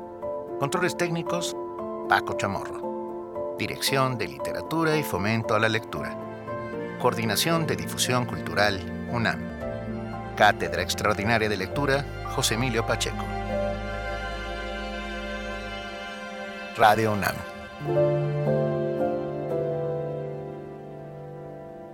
Experiencia sonora. Primer movimiento. Hacemos comunidad con tus postales sonoras. Envíalas a primermovimientounam.gmail.com Toma nota y conoce nuestra recomendación literaria. Hace más de 1600 años el volcán Chitle hizo erupción dejando un gran sustrato de lava volcánica y pues para saber qué ha pasado en ese territorio donde hoy en día gran parte de Ciudad Universitaria está sentada, la investigadora y escritora Corina Calderón Gastelum escribió el libro Tiempo en Piedra. Eh, la autora muestra el esfuerzo por la recuperación de un ecosistema que fue repoblado con su flora y fauna originales en una zona cubierta por lava petrificada que se ubica en ese espacio conocido como Geopedregal. Corina Calderón llevó ese trabajo científico a la prosa, donde plasma un testimonio de 10 personas a fin de recuperar las experiencias de infancia, de juventud, sobre todo de vida, en las colonias donde el sustrato que se formó a partir de la lava generada por el volcán Chitle generó otro tipo de vida. También explica que con la colaboración de un grupo de jóvenes colegas y varios voluntarios fue posible este libro que retoma el testimonio de mujeres y hombres de diversas edades, oficios, profesiones y quehaceres que compartieron sus saberes. Y hoy vamos a conversar justamente cómo, cómo se hizo posible este territorio. Esta, esta mañana presento a Corina Calderón Gastelum, autora de Tiempo en Piedra. Gracias por estar con nosotros. Corina, bienvenida. Buenos días. Buenos días, Miguel Ángel. Muchas gracias. gracias por el espacio. Gracias. También está con nosotros la doctora María del Pilar Ortega Larrocea, ella es bióloga, docente, investigadora, promotora de la ciencia, es una de las artífices de este, de esta, de esta, de este espacio tan importante para la universidad. Ella estudió la maestría y el doctorado en la UNAM, este último con cotutela con la Universidad Paul Sabatier de Toulouse en Francia, es investigadora del Pride de la UNAM y del Sistema Nacional de Investigadores y es autora del prefacio del libro Tiempo en Piedra. Bienvenida, María del Pilar Ortega. Gracias. Gracias. Vamos a empezar contigo con, y no con Corina, que es la autora del libro, porque eh, de alguna manera el relato con el que inicia el libro, el prefacio, es el relato de poner, de limpiar una zona que corre el riesgo de colocarse en el olvido y de ser abrumada por una serie de intrusos, de invasores que la pueden poblar y de cómo, de cómo salió adelante. ¿no? Cuéntanos un poco cómo fue todo este proceso en el que de alguna manera también le agradece a tu familia la, la paciencia, la entrega de, ser testigos y partícipes de una pasión tan intensa como esa. Sí, muchas gracias. Bueno, pues como se escuchó anteriormente los antecedentes, el proyecto es la conservación del geopatrimonio en el campus de Ciudad Universitaria en la UNAM. El derrame del volcán Chicle es único en nuestros ecosistemas en México porque son unas lavas eh, que digamos que podríamos ver aquí y en, y en Hawái. Entonces esto forma parte del patrimonio de los mexicanos y de los habitantes del sur de la Ciudad de México. Sin embargo, este patrimonio se está perdiendo. Y se está perdiendo porque actualmente de los 80 kilómetros cuadrados eh, ya se está, digamos que está totalmente asfaltado el 70% del derrame. Y este derrame de lava pues, cumple muchos servicios ecosistémicos. Dentro del campus de Ciudad Universitaria tenemos parte de derrame en resguardo con la Reserva Ecológica del Pedregal en San Ángel, que son 270 hectáreas. Sin embargo, dentro del campus pues todavía tenemos muchos pedregales que realmente están en un estatus como de descuido con especies invasoras. Y la conectividad de los pedregales con la reserva permite pues que los ecosistemas, ¿no? la conexión entre muchos seres vivos se pueda llevar a cabo aparte de cumplir servicios ecosistémicos. Entonces el proyecto Geopedregal pues tiene como objetivo principal haber rescatado uno de los pedregales remanentes dentro del campus y volverlo a su ecosistema original para que se cumplan todos estos servicios ecosistémicos de infiltración, capturar carbono, eh, disminución de la temperatura, etcétera. Dentro de estos servicios ecosistémicos también hay uno, y, que es bienestar, bienestar psicológico eh, pues a los mismos habitantes de, de, la UNAM, ¿no? que pasamos todos los días por ahí y que no es lo mismo estar pasando por el campus y estar viendo pues áreas degradadas con especies invasoras, con zonas de descuido, a estar viendo ¿no? ecosistemas eh, con la vegetación original. Entonces, bueno, de ahí surge este proyecto Pedregal Entre los institutos de geología y geografía tuvimos un pedregal de 3.052 metros cuadrados y que pues me llevó realmente un periodo de 10 años eh, sacar muchísima basura, inclusive hubo máquinas que tuvimos que meter para sacar cascajo y con la participación de más de 40 estudiantes que he dirigido, servicios sociales, tesis de licenciatura, maestría, de muy diversas disciplinas. Inclusive ha habido pues, hasta geógrafos, comunicólogos, abogados, mucha gente que ha participado. Pues el objetivo es que la UNAM realmente demuestre que este puede ser el primer geositio restaurado dentro del campus. Qué, qué, interesante. Eh, muchas gracias, Pilar. Hay una, hay una idea también de que las cosas son eh, y tienen el rostro de quienes las habitan. Es, es lo más importante. Sin embargo, contrasta con, una, con un espacio geológico de una enorme antigüedad y de una enorme riqueza que quienes viven en ella la pueden modificar, pero pues también la tienen que respetar, Corina. ¿Cómo, cómo fue este encuentro con los habitantes de este mundo, con todos estos testimonios? Cuéntanos un poco el concierto de esas vidas y cómo fueron iluminando la escritura del libro. Pues mira, primero me gustaría agradecer a a la UNAM y en particular a, Pilar porque tuvieron fe en mi voz y en mis palabras y para mí es muy importante porque esta es la primera vez que un instituto científico eh, publica un relato literario y eso permite que la divulgación de este trabajo que ha hecho Pilar sea más amplia. Algo similar, Miguel Ángel, sucedió en la colonia donde yo vivo, que también es parte del derrame lábico, que como bien mencionan es muy biodiverso. Y aquí eh, un grupo de, vivo en Jardines en la Montaña, también en el sur de la Ciudad de México, y un grupo de vecinos nos convertimos en voluntarios e hicimos un espejo del maravilloso trabajo de Pilar y también como ella empezamos a hacer en un encinar natural que forma parte del mismo corredor ecológico del sur de la Ciudad de México, empezamos a hacer jornadas de limpieza, a reintroducir especies nativas y así como en el geopedregal, pues el matorral xerófilo y las plantas que son aptas para vivir en ambientes secos empezaron de nuevo a reverdecer. Entonces, como éramos espacios hermanos, tuvimos la fortuna de que nos invitaran a conocer el Geopedregal. Y ahí yo escribo en un periódico y justamente hace prácticamente un año, el 27 de febrero del 2022, escribí un artículo en este periódico que se decía una científica, una historia de la Tierra y unos vecinos escuchan Geopedregal de la Universidad Nacional Autónoma de México. A mí Pilar eh, realmente me robó el corazón por su pasión, por cómo nos hizo la visita guiada en este lugar. Y entonces le mandé este artículo y ella me dijo, Corina, ¿qué te parece si organizamos un conversatorio de saberes? Porque ella estaba celebrando el cumpleaños de su hijo con 10 actividades. Y una de ellas fue esta, en donde lo primero que tuvimos que hacer antes de empezar con el proceso creativo, pues fue tener la materia prima. Y así hicimos juntas el conversatorio, invitamos a 10 personas que nos contaron sus vidas.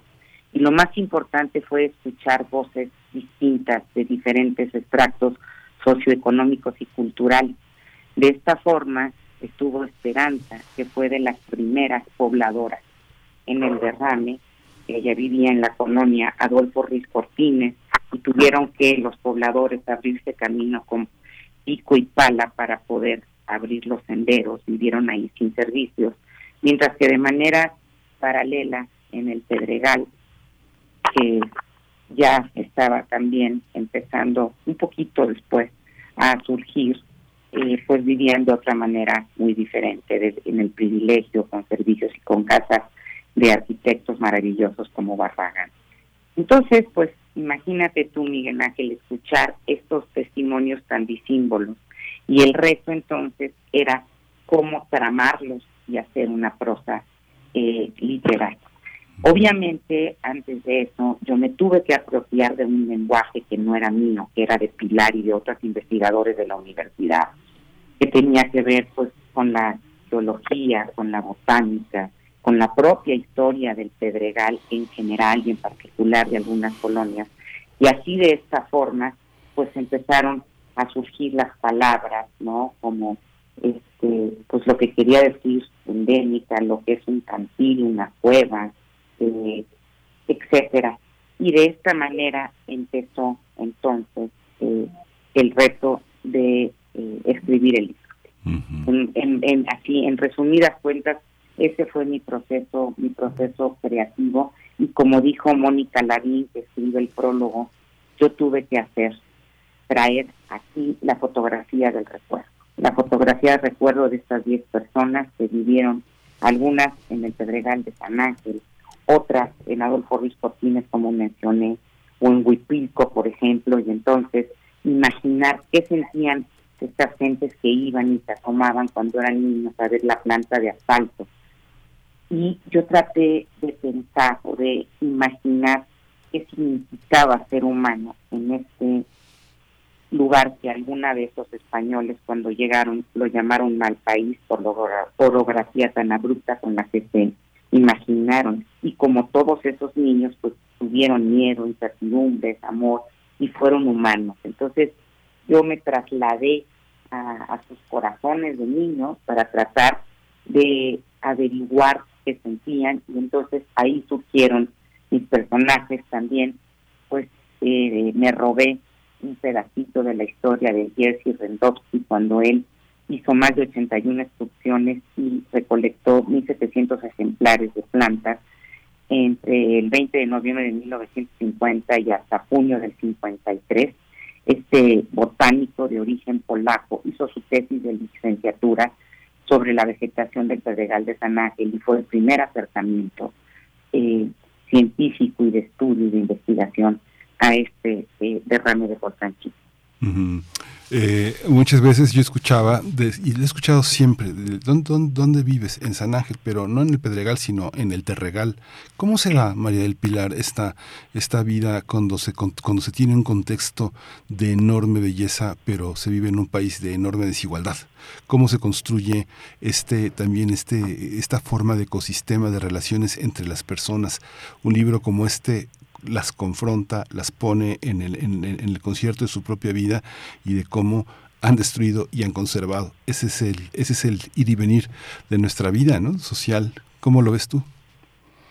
Ah, pues es una hermosa pregunta. Justo ahorita estamos regresando de Morelia, Michoacán. Celebramos el 80 aniversario del volcán Paricutín y fue un congreso maravilloso, lleno de científicos, pero también hubo una parte eh, social, ¿no? de arqueólogos y otra parte eh, de cultural, de artistas y de gente que ven la erupción del volcán Paricutí de otro punto de vista. Y evidentemente se llega a la conclusión de que cualquier eh, desastre ecológico o cualquier erupción de volcán realmente es un gran desastre. Pero en las reflexiones que me han llevado al libro, eh, una de las reflexiones que hice es eh, sobre el perder el conocimiento que la gente tiene sobre su ecosistema y sobre cómo lo puede apreciar, porque si tú no aprecias un lugar, no lo puedes conservar. Y en este congreso precisamente nos damos también cuenta de que evidentemente el nacimiento de un volcán es un desastre ecológico, pero el tapar nuestro patrimonio de lava es otro desastre este, social, ¿no? Porque pierdes toda conectividad con la naturaleza, pierdes, aparte de todos los servicios que la naturaleza te brinda como humano, ¿no? Servicios ecosistémicos, pierdes esa relación. Entonces empezamos a tener sistemas muy artificiales que cada vez nos, nos vuelven más no humanos, sino inhumanos. Entonces es la oportunidad que tuve con Corina de poder realmente volver a, a rescatar estos saberes que son gente grande que ya se está perdiendo la gente que vive en el Pedregal ahora, que es gente ya mayor, no a todos, pero la mayoría, y pues tapar el derrame, ¿no? Con asfalto, pues tapar también estos sentimientos y estos saberes. Entonces, los científicos a veces em, hablamos y no nos leen, decimos y no nos escuchan. Pero cuando nosotros hacemos esta simbiosis con la gente de literatura, con los artistas, entonces ya somos vistos en la sociedad y eso es algo que Corina me dio esta enorme oportunidad de de trascender, ¿no? A través de la literatura en un proyecto que es de origen científico. Entonces, yo también estoy muy agradecida por eso con Corina. eh, Corina, el periodismo es una manera también de acercar a la gente y de tender un puente entre la ciencia, la cultura y, y la vida cotidiana de personas que pueden tener labores muy muy ajenas a todo lo que es esta, esta, esta vida cultural. Algo que tú señalabas también era la confianza de dos institutos, el de geografía y el de geología, para confiar en la pluma de un periodista, la sensibilidad de acercarse a la gente con preguntas que la conectaban con un pasado muy remoto, ¿no? La memoria reptil tal vez eh, que, que, tenemos después de la lava que puebla el planeta en sus distintos momentos. Pero ¿cómo, cómo es este acercamiento para los periodistas, quienes hemos ejercido el periodismo, siempre es un desafío decir las cosas de manera correcta, de manera plausible y que los científicos nos pongan una palomita sobre cómo estamos haciendo las cosas. ¿Cómo ha sido esta relación? Cuéntanos un poco cómo es ese trabajo de devolverle a la gente su propia biografía, de devolverle al entorno su biografía y de crear un documento de gran difusión científica. Pues mi instancia que tuvo que ver capacidad de Pilar de transmitirme sus conocimientos y de algunos otros investigadores que pidieron el tiempo para... Eh, se, está, yendo un poquito raro, Pilar. Se está yendo un poquito raro, este Corina.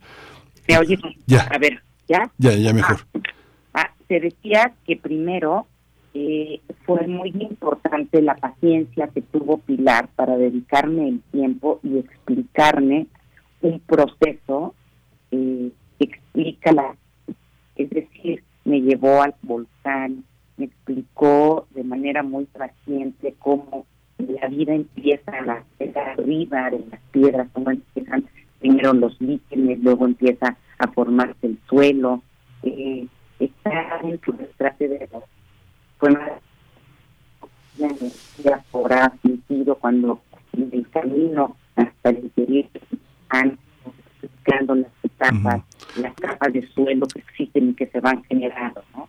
a través de, del tiempo. Por otro lado, pues también eh, la bondad de compartirnos eh, su experiencia, pero también hubo algo muy importante, eh, Miguel Ángel, Aquí, en donde yo vivo, se generó una comunidad alrededor del rescate de el encinar que tenemos en Sardinas en la montaña. Hoy decimos que no nos conocíamos, teníamos más de 20 o algunos 3 años viviendo en este espacio, establecimos una relación y el tejido social se vuelve a tejer y hace nudos tan importantes que de pronto pues ahora ya reciclamos, eh, tenemos cosas de periodismo por la ciudad y vamos conociendo espacios similares, estamos eh, reforestando constantemente. Entonces también es la comunidad porque la naturaleza además es muy agradecida. Y como periodista, tomar todo esto es más fácil poner cuando lo has vivido. Porque yo lo viví aquí y después Pilar, mi hijo, viví la experiencia de los 10 años anteriores. Entonces, este caso fue muy sencillo porque un poco sabía de lo que ella me estaba hablando. Pilar, hay una, es, es, un poco también en la misma, en el mismo tono de, de, de Corina. Hay una parte en que una responsabilidad ha tenido eh, la, la, tiene la UNAM, ¿no? Con todo y que la, el geopedregal es de, es de todos y hace rato hablábamos de la Biblioteca Nacional que está en la UNAM, pero es de todos. La UNAM cobija muchas cosas y las cobija desde ese manto de conocimiento donde se genera también más y más conocimiento, como tú decías, generar tesis, generar trabajos de investigación, colaboraciones. ¿Cómo, cómo se da este puente entre la vida de los colonos, entre la vida de la alcaldía y la vida de la UNAM? ¿Cómo, cómo está ese contraste? Y además hemos visto a lo largo del tiempo cómo muchos grupos inmobiliarios han tratado de apoderarse de esas zonas y de convertirlas en algo, como pasa en la ciudad, inaccesible. Aunque vivas dos vidas, va a ser muy difícil que te hagas de un inmueble en la vida, ¿no? Cierto. Sí, yo creo que de esta pandemia hemos aprendido muy poco, porque realmente era como, no, yo tenía esa esperanza que después de esta crisis que tuvimos en el mundo, eh, nosotros volviéramos otra vez a lo natural y a saber que vamos a enfrentar crisis peores ambientales. ¿no? Eh, y es lo mismo a lo que vamos. Los científicos nos estamos diciendo cosas que a lo mejor no, no tenemos esa conectividad con la gente para poder llegar ¿no? a sensibilizar de que vamos a tener una falta de agua impresionante. Eh, pues sí, ¿no? Falta de biodiversidad que nos da mucho de comer, degradación de suelos y de ecosistemas entonces, una forma también de empezar a sensibilizar es eh, hablando sobre este proyecto y diciendo que sí se puede. Y una parte de esta conectividad es eh, dentro del proyecto Pedregal que está en el campus de la UNAM.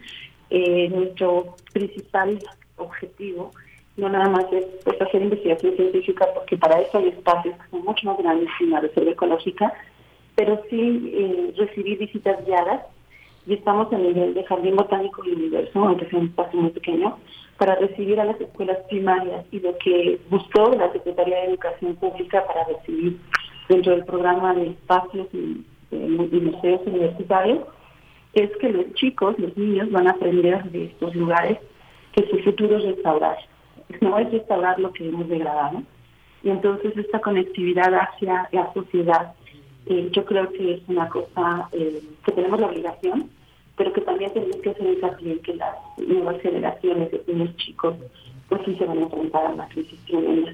Y al respecto, pues también en el Regal, aparte de tener este nombre de Geos, que nos identifica como el área de de la Tierra, pues hemos escrito también un libro que se llama Geolavita y Geocustrita, una historia de paciencia, para que los niños también entiendan que las piedras son importantes para recuperar el agua, ¿no? Y muchos otros servicios que a veces ni siquiera pues, pues pasan por la cabeza. Por último, eh, eh, Corina Calderón, cuéntanos un poco cómo está estructurado el libro, quiénes son las familias, qué características tienen, cómo es, qué es lo que qué es lo que los lectores se van a encontrar en la presentación. Es hoy a las 2 de la tarde en el Palacio de Minería, ¿verdad? Correcto, en el Salón Caballito. Pues mira, eh, las personas que participaron fueron eh, Esperanza que desde los dos años ha, vivió, ha vivido, porque sigue viviendo la colonia Adolfo Luis muy cerca ahí de donde está el Museo Anahuacalli. Después tuvimos a un par de hermanos, que son eh, Fernando Fernando Flores de Santiago González Luna. Eh, ella editora el día de hoy y el abogado y en el de Imagen desde el año 63. Tenemos a otra eh, mujer, se llama Andrea Cruz, que eh, ella actualmente hace excursiones, es guía de naturaleza en el volcán Chicle y en su Pedregal, y vivió en, los 80, ya no, y ahora ya no, en las faldas del volcán este, Chicle, a menos de un kilómetro. Luego, pues, mi personaje principal se convirtió en Esperanza y a través de la ficción la casé con otro de los participantes en el conversatorio que se llama Filiberto eh, Velázquez, que él eh, en 1968 llegó a vivir a Lomas de Parierma y era un albañil. Igual que eh, Esperanza llegaron a vivir sin servicios. Y luego tenemos a un hijo que lleva 63 años viviendo. Eh, su familia fue de las que tuvieron los primeros terrenos, los dueños de los primeros terrenos. Él tenía prácticamente una, familia en efecto eh, Lorena Cauri, que hoy tiene, eh, tiene, ella compró, vivió de pequeña eh, como en el 76 en el Pedregal y acaba hace poco de regresar ahí. Y en el jardín, cuando llegó en el jardín de su casa estaba totalmente cubierto por pasto, lo descubrió y entonces ahí se encontró con una lava, eh, pues muy una, una formación de piedra muy grande que la restauró. Eh, y pues está, ella dice que ella vive en, su dirección es un poema porque vive en grieta entre el ave y rocío o al revés, entre estas tres cañas. También estuvo el nieto de don Alberto Len, que fue el dueño de la fábrica Loreto y Peñapobre, que vivió en la calle de, de Nubes, y bueno, y su padre fue quien sembró los árboles eh, como los eucaliptos que están ahora en el sur de la Ciudad de México porque los necesitaba para fabricar este papel.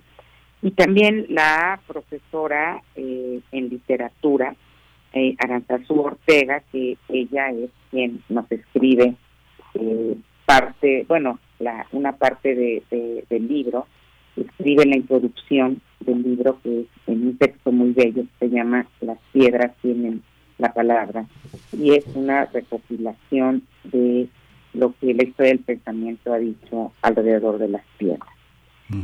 Eh, ¿Cómo lo estructuré? Tuve que eh, dividir la historia en tres momentos. Empiezo en 1948 cuando nace, se convierto en mi protagonista y coincide el inicio prácticamente de las ilustraciones. Después me voy a 1967 cuando Sí, oye un la poquito. ciudad legal Se oye un poquito mal, Corina, porque yo creo que a lo mejor te mueves con, con el teléfono y se pierde un poco la señal, pero ahí. ¿Ah, ¿Me oyes mejor? Ya, ahí está mejor, sí. Ah. Entonces, empezó en 1948 cuando mi protagonista eh, la hago que nazca y la hago que nazca muda.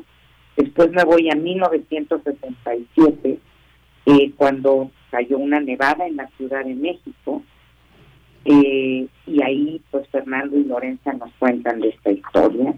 Y después me voy al 2012 que coincide cuando Pilar empieza a recuperar el geopedregal y me voy al 2022 en donde se conocen la que lideró esto en Jardines en la Montaña, que es una muy querida amiga mía que se llama Herminia Torres Cantú, que ella, yo y otras personas empezamos a recuperar aquí y entonces hago que se conozcan y termino en el propio conversatorio. Entonces está la realidad y la ficción todo el tiempo y los tiempos importantes de la historia de la evolución de este espacio que es el derrame del volcán. Que gracias. Pues muchas, muchas gracias a, a las dos, Corina Calderón Gastelum, autora de Tiempo en Piedra, eh, María del Pilar Ortega La Rosea, de alguna manera, de alguna manera, madre de este proyecto, porque un guía, un guía, un guía que es un científico, que es un estudioso, siempre es la, la mano, la mano maestra que nos conecta. En el Instituto de Astronomía de la UNAM, la Noche de las Estrellas tiene a los grandes astrónomos de este país y de este continente, de la mano de niños, de adolescentes, de gente que ve al cielo, que se da el tiempo para imaginar a partir de las piedras y de las estrellas que están tan conectadas. Muchas gracias a las dos. eh, eh, gracias, María del Pilar Ortega. Muchas gracias. No, al contrario, muchas gracias. Gracias, Corina Calderón. Pues ahí estaremos, ahí estaremos atentos. Eh, Radio UNAM está en la Feria del Libro de Minería a las 2 de la tarde en el Salón del Caballito esta presentación de Tiempo en Piedra. Muchas gracias. Muchísimas gracias, Miguel Ángel. Hasta pronto. Pues vamos a ir con las complacencias de este viernes. Vamos, este, eh, Dracacopia, Dracopia, perdón, Dracopia nos pide una complacencia, nos pide una canción inspirada en la pandem- pandemia de COVID-19 y es eh, Paris, Para- Parasite, Parasite Eve de Bring Me the Horizon. Vamos a escucharla.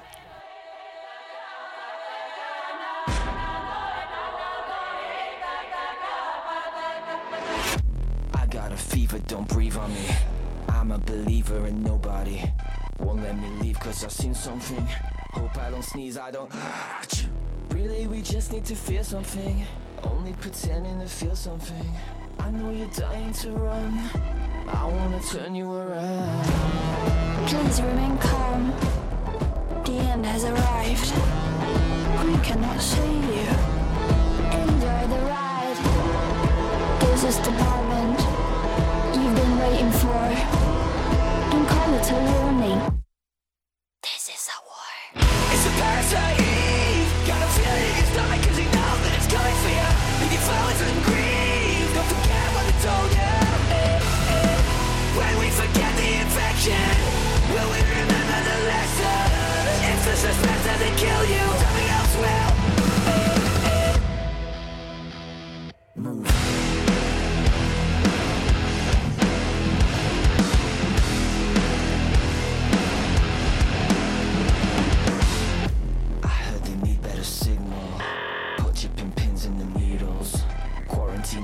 Secrets in that black hole you call a brain before it's too late. Really, we just wanna scream something. Only pretend to believe something. I know you're baying for blood. I wanna turn you around. Please remain calm. The end has arrived. We cannot save you. Enjoy the ride. This is the moment. Primer movimiento. Hacemos comunidad en la sana distancia.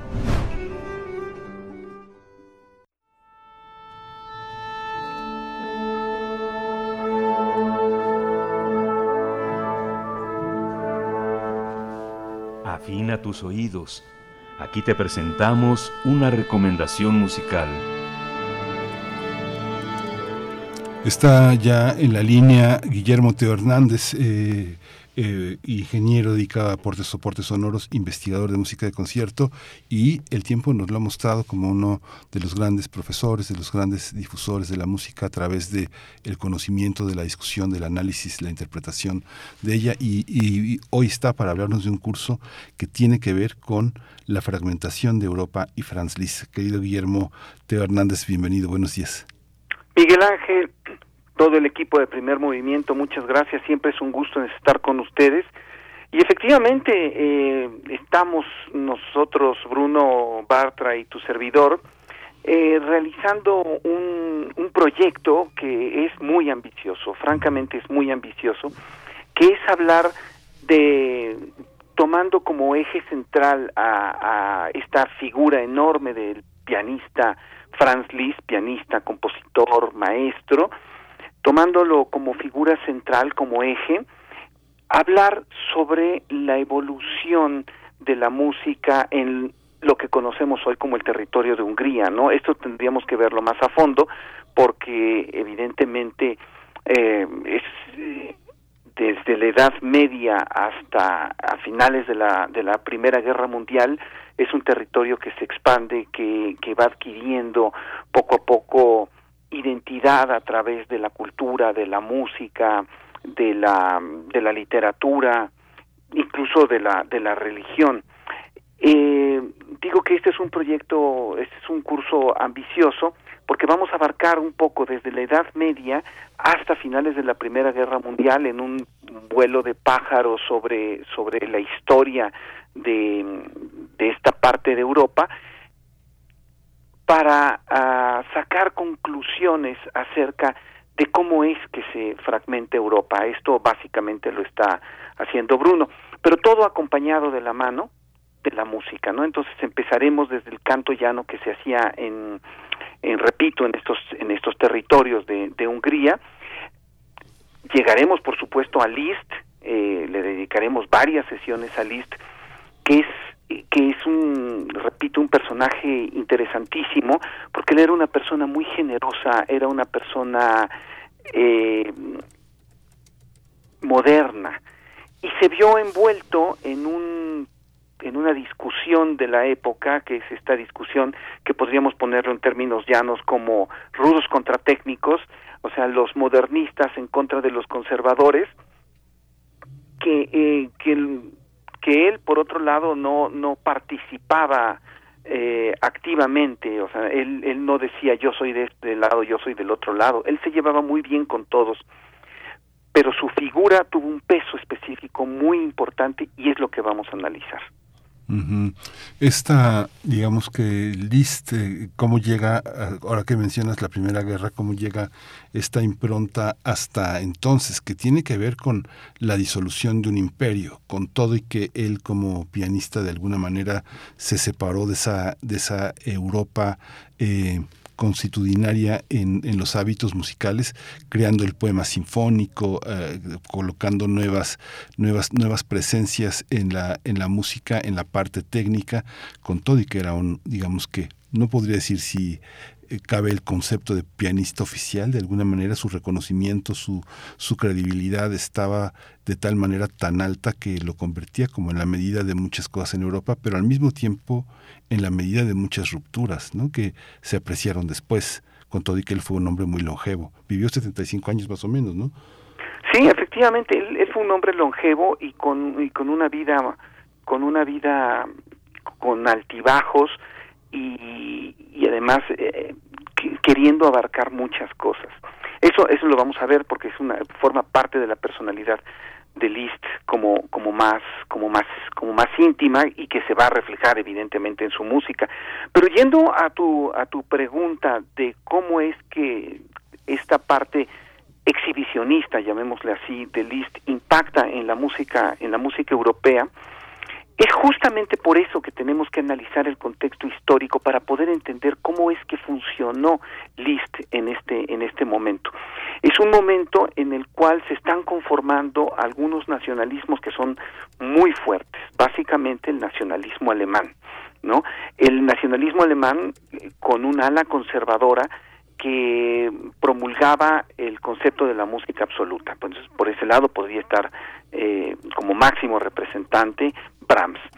Y, y al, alrededor de Brahms una serie de intelectuales, eh, músicos, eh, compositores, intérpretes que lo seguían y que eran muy virulentos en sus críticas. Por el otro lado está lo que yo podría llamar los rudos, que eran los modernistas, representados básicamente por dos personas, uno Wagner, con esta creación de los de los este de la música de arte total y por el otro lado Liszt con un con una asociación de la música a otro tipo de elementos culturales. Por ejemplo, Liszt decía que la música podía y de hecho debía de estar asociada a algún tipo de referente literario. Entonces de ahí el poema sinfónico, de ahí muchas de sus obras que, que tienen un sustrato, un sustrato literario, su, eh, él lee a Petrarca, por ejemplo, y después hace una obra sobre Petrarca, tiene una sinfonía basada en, en, en Dante, o sea, es una mirada al pasado, y curiosamente esta mirada al pasado arroja un, modernismo y una contraposición a este conservadurismo, llamémoslo así, que yo, que más que conservadurismo yo preferiría eh, llamarlo una especie de postura acerca de, de, de la tradición y de lo que se consideraba debía de ser la música, que a final de cuentas era una defensa del concepto de música absoluta, para, eh, digamos, oponerse, ¿no? Entonces hay, hay los partidarios de Liszt y Wagner y por el otro lado los, los partidarios básicamente de Brahms. Entonces en esta lucha es como, como vamos a ponerla en contexto, en contexto histórico, para ver eh, sus, sus razones, sus, sus motivaciones. Y repito, es, es una cosa que no se puede entender si no se entiende la historia. Si se entiende, la, si se, se piensa solamente en música, digamos que no vamos a, a, captar las resonancias de esta de esta de esta situación y de y obviamente de estas obras musicales. Pues qué interesante, a mí me quedan muchas preguntas, Teo. No, no, no queda mucho tiempo para, para hacerlas, pero vamos mejor a, a, este que nos digas cómo, cómo este cómo entrarle al curso, cuáles son las características. Y tenemos un audio que preparó Bruno Bartra para el curso. Es un audio de alrededor de siete minutos y queremos tener el tiempo de poder escucharlo para cerrar esta hora de primer movimiento con él. Cuéntanos cómo va el curso y de qué va. Por supuesto. Bueno, este curso es un curso que se da los jueves de 18 a 20 horas. Empieza el 2 de marzo al 20 de abril. Todas, absolutamente todas las sesiones se graban, son por Zoom y pues si alguien no tiene oportunidad de, de escuchar su momento por cuestiones de trabajo, porque el tráfico lo atoró, bueno, pues puede verla posteriormente, ¿no? Eh, eh son ocho sesiones, el costo es 1.600 pesos y pueden tener informes en el correo más allá de la música 2021 arroba gmail.com. Repito, más allá de la música 2021 arroba gmail.com o en la página de Facebook buscan Más allá de la música 2021 y ahí están todas las coordenadas. Pues muchísimas gracias, Guillermo Te, dejo, te dejo y le dejo a, a nuestros radioescuchas una pregunta de tarea. Es que Liszt era altísimo, era un hombre muy alto, un hombre muy alto. No me imagino cómo, cuál es la altura para el piano, más o menos son 75 centímetros del piso a al teclado, pero los codos deben estar en 90 grados. Pero bueno, me, me, quedo porque muchos eran muy bajitos en el siglo XIX, los grandes pianistas no, no eran muy altos. Pero queda, queda esta pregunta. Vamos a oír la música de Bruno Bartra en esta, en esta visión de Liszt y el territorio de la fragmentación europea. Muchas gracias, querido Guillermo Hernández. Hoy gracias a ti y a todo el equipo. Gracias. Nos despedimos con esto de esta hora de primer movimiento de la radio Nicolaita. Quédese con nosotros, quédese, quédese con Fran List en la selección de Bruno Bartra. Hola, ¿qué tal? Miguel Ángel, Berenice, también mi querido Teo, eh, y bueno, desde luego todo el auditorio de primer movimiento. Eh, pues efectivamente vamos a iniciar el jueves 2 eh, de marzo un, nuevo curso de Más allá de la música. nos vamos a enfocar en Fran List y digamos la una suerte de reformulación de, Europa del Este, como, como se empiezan a, crear distintas naciones ahí. Pero obviamente nos vamos a centrar en, lo que hoy es Hungría, ¿no? Desde la Edad Media, ese momento en el cual, eh, o a partir del cual, eh, digamos, primero hay una fuerza tremenda de, la iglesia como institución y es ella, la, iglesia, la que regula un poco eh, la vida cotidiana y es el centro un tanto identitario de, de, las poblaciones de Europa, pero eso va justamente comenzando a, transformarse a partir de, eh, bueno, después del Renacimiento, después desde luego de la Revolución Científica, eh, de la Reforma, y se empieza a, depositar eh, digamos, la idea de una identidad colectiva más en los, en los monarcas, en las familias reales, que, eh, que, en la, que en la iglesia. Y ahí comienza una transformación que es más o menos en ese contexto, bueno, desde un poco antes de la fines de la Edad Media que iniciaremos, ¿no? Cómo se va dando ese desplazamiento. Bueno, después de ello en el curso eh, del lado histórico, social, no vamos, nos vamos a enfocar en cómo se van eh, formando ya, digamos, en este entorno donde los monarcas son el centro, digamos, de los pequeños estados, aún no estados nación, pero se van formando eh, identidades ya ligadas desde luego a, la tierra y a los propietarios de la tierra, los monarcas, eh, pero también a una serie de tradiciones que se desarrollan en dichas eh, tierras, tradiciones que implican estilos, eventualmente estilos de, pintura, formas de, de, contar historias, historias específicas con personajes de la región, ya sea un tanto mitológicas o totalmente fantásticas y desde luego dentro de ello eh, eh, de tocar la música, de escucharla, de gozarla, de cantarla, incluso a veces de bailarla, todo eso va construyendo eh, cuestiones singulares ligadas a, regiones distintas de Europa y eso de eso se comienzan a nutrir por un lado varias de estas eh, familias eh, de, monarcas o de, príncipes de reyes de, regiones pequeñas etcétera para tratar de darle singularidad a sus regiones eh, y, y digamos tratar de diferenciarse de los demás no entonces, eh, digamos, tenemos ese contexto en el cual eh, los distintos monarcas, príncipes, etcétera, han comenzado a retomar estos elementos eh, pues, culturales locales para ir conformando identidades ya de sus regiones que les empiecen a dar eh, un tipo de fuerza eh, más allá desde luego de lo militar, eh, más allá de lo espiritual, sino ya ligado a costumbres, ¿no? Esto va de la mano precisamente del surgimiento de, de estados-nación como, una, pues como una nueva forma de gobernar y de organizar los territorios en Europa. Entonces ahí es cuando llegamos al siglo XIX, es el siglo en el cual eh, hay, pues, realmente un, auge de nacionalismos, de, ideas, eh, eh, de una cultura colectiva ligada a, ciertos territorios. Y esto comienza a suceder dentro de algunos de los grandes imperios como el imperio austriaco y dentro del imperio austriaco eh, ya tenía tiempo que la identidad húngara eh, era bastante eh, fuerte, pero es en el siglo XIX donde cobra tal fuerza y en ese contexto que hemos descrito que entonces ya para la segunda mitad del, siglo e incluso el imperio se ve obligado, por decirlo así, a cambiar su nombre al imperio austrohúngaro dadas estas eh, presiones, ¿no? También digo, está el contraste, está Prusia que a partir de ese tipo de nueva identidad conforma otro gran imperio que es el que será el imperio alemán. Y estos dos imperios uno digamos eh, bastante eh, ancestral eh, el austrohúngaro y el nuevo imperio alemán eventualmente generan una alianza a fines de siglo no en estos tiempos es que en ese contexto ya nos detallará un poco más Teo esto es que Liszt comienza a tomar algo de, esos elementos culturales que, nutren estas nuevas formas de, pues ahora sí que de crear eh, identidades ligadas a territorios, es decir, naciones, eh, se nutre de varios elementos de estos para, eh, para en algunas ocasiones, digamos, mostrar su identidad húngara o magyar.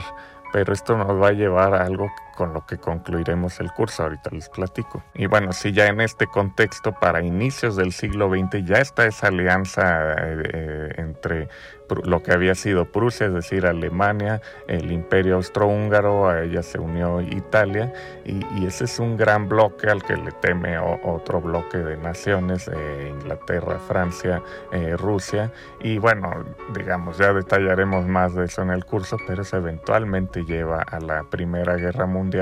¿Y por qué vamos a terminar con la Primera Guerra Mundial? De hecho, con el final de la Primera Guerra Mundial, digamos, desde el punto de vista histórico, porque es después de ella que realmente se ve ya con divisiones políticas, eh, eh, digamos que se ve claramente en el mapa europeo eh, toda esa, pues ahora sí que lluvia de identidades locales que había dentro del imperio austrohúngaro.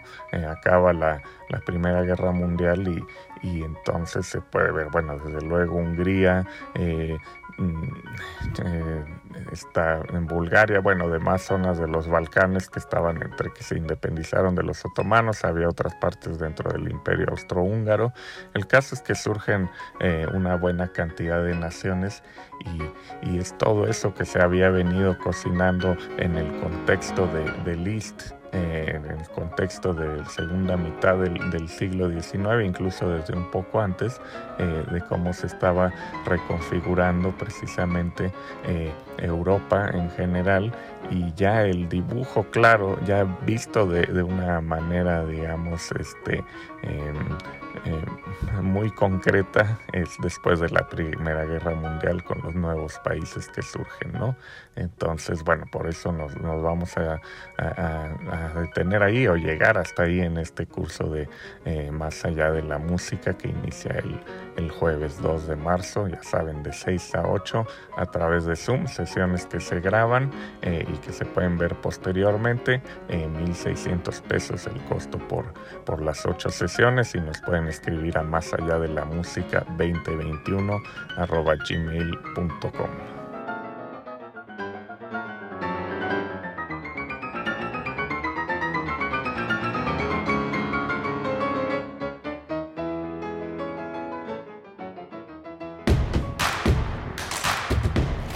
Encuentra la música de primer movimiento día a día en el Spotify de Radio UNAM y agréganos a tus favoritos.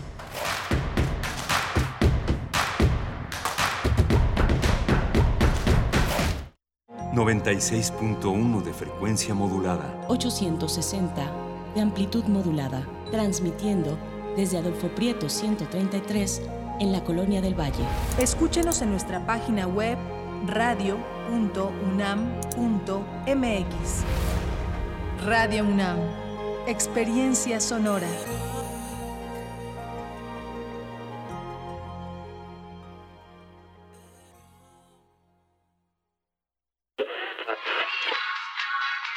Dijeron que el video mataría a la estrella de radio. Pero no fue así. Tenemos casi 23.000 audios disponibles en nuestro podcast. Conoce nuestras series, radioteatros, barras, adaptaciones y otras joyas radiofónicas del pasado en www radiopodcast.unam.mx. Disfruta a toda hora Radio UNAM. Experiencia sonora.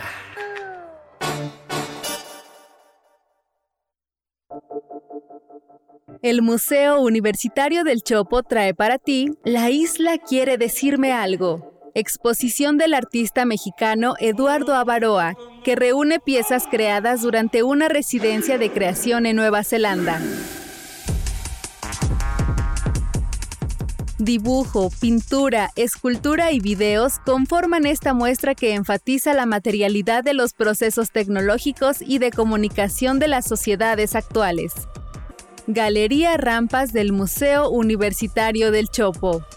Museo Universitario del Chopo y la Coordinación de Difusión Cultural UNAM invitan. Ahí viene la cuarta transformación, con este ritmo que está sabrosón, unidos en una revolución que mi México lindo merece hoy. Ay, a la izquierda como el corazón. PT, PT es la cuarta ley, PT, PT es la cuarta ley, PT es la cuarta transformación porque México merece más. Ay, PT. PT es la 4T. En la esquina ruda las chatarras y por los técnicos la comida saludable. La le comete una falta por exceso de sodio. El brócoli resiste por sus habilidades contra el cáncer. La dona enreda sus grasas saturadas contra las cuerdas y el pescado vence con sus proteínas y fósforo bueno para la cabeza y el cuerpo. Las papas fritas que incrementan la obesidad y la diabetes son vencidas por el maíz rico en vitaminas y nutrientes. Gana los alimentos saludables. Identifica los productos rudos por los sellos. Elige alimentos saludables. Secretaría de Gobernación. Gobierno de México. La Universidad Autónoma Chapingo, institución dedicada a la enseñanza, investigación, servicio y difusión en ciencias agropecuarias y forestales, fundada en 1854, invita a participar en el concurso de selección 2023. Registro de aspirantes del 1 de febrero al 31 de marzo en dse.chapingo.mx diagonal aspirantes. Aplicación del examen 20 de mayo. Mayores informes al teléfono 800 503 4774. La ciencia que somos. La ciencia que somos. Iberoamérica al aire. Descubre la ciencia que está presente en tu día a día a través de cápsulas, reportajes, entrevistas y reportes en vivo. Viernes de 10 a 11 horas por el 96.1 FM. La ciencia que somos. Iberoamérica al aire. Una coproducción de Radio UNAM y las direcciones de divulgación de la ciencia y de las humanidades.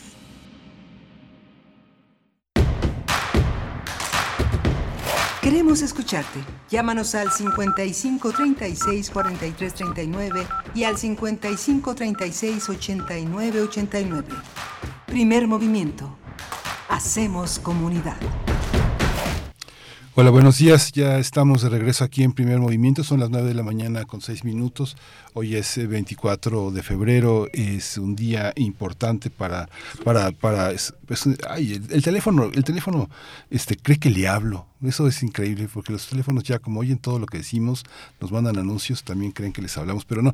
Me dirijo a ustedes que gracias por estar en esta escucha, quienes están desde las 7 de la mañana, desde las 8 de la mañana, muchas gracias a quienes se incorporan, pues tenemos un menú interesante. Vamos a tener la poesía necesaria en un momento más, pero vamos a tener una mesa del día dedicada a un proyecto musical independiente, muy creativo, muy interesante, eh, Pájaro Sauce, un proyecto de música alternativa de Alondra Montero y Anel Saucedo.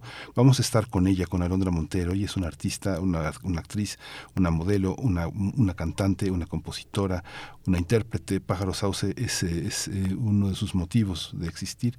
Está a cargo de la voz, del performance y del acto en vivo. Van a tener una serie de presentaciones el próximo de este fin de semana al siguiente. Y vamos a tener también a Eduardo del Valle.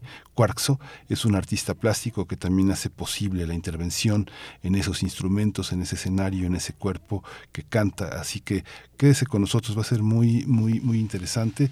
Hemos tenido también, eh, cerramos la hora siguiente con la participación de Teo Hernández y de Bruno Bartra, que insisten en hacernos eh, vivir en el mundo de la música y sobre todo en esa historicidad de la música que le da un peso, un peso que no es solo el del entretenimiento, no es solo el de la, el del goce, sino que también es una comprensión, que es otra forma de goce que tenemos la oportunidad de ir adquiriendo. Las personas que no han tenido una oportunidad de una formación musical, es el momento, nunca es tarde para escuchar y para entender a estos grandes músicos, a estos grandes compositores. El eje Liszt, pero alrededor de Liszt, entre 1811 que nació Liszt y 1881 que murió. A ver, a lo mejor me equivoco, pero más o menos vivió como 75 años Liszt y este uno de los grandes pianistas del, del universo, del universo musical. Así que bueno, quédese con nosotros. Vamos a ir a la poesía necesaria y regresamos. Primer movimiento.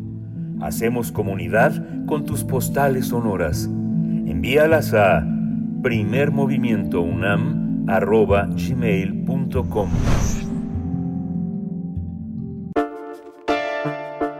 Es hora de Poesía Necesaria. Hoy traigo eh, la obra de Tania Favela Bustillo. Es una poeta que nació en la Ciudad de México en 1970. Ella está formada en la Universidad Nacional Autónoma de México, en la UNAM. Es doctora en literatura latinoamericana eh, por, la por la UNAM. Publicó un libro de poemas que se llama Materia del Camino y la traducción eh, junto con eh, Jael Leal del libro En la Tierra de Robert Creeley. que publicó también en Textofilia, de donde tomo el poema que da sentido a la poesía necesaria de esta mañana y es profesora de literatura desde los años 90 en el Departamento de Letras de la Universidad Iberoamericana. Tania Favela Bustillo, Pequeños Resquicios, y va con una pieza musical también muy, inter, muy, muy rica, muy interesante. Yo soy, soy sorda de, de, París Combo, un, un álbum de principios de siglo, de este siglo. Así que bueno, eh, este poema está dedicado justamente forma parte de esta sección que se llama Pequeños Resquicios y está dedicado a mi padre, dice Tania, dice Tania Bustillo. Quise ajustar su enorme cuerpo al poema, pero no pude, el elefante no cayó en la trampa. Este, el del poema, se fue. El otro, en cambio, permanece sucio, enfermo, encerrado entre las piedras del zoológico, balanceando, obstinado, su cuerpo, desajustado de su entorno, el elefante. A lo lejos parece más piedra que animal sagrado. Solo los ojos de los niños descubren sus pequeños ojos. Por ahí asoma la tristeza.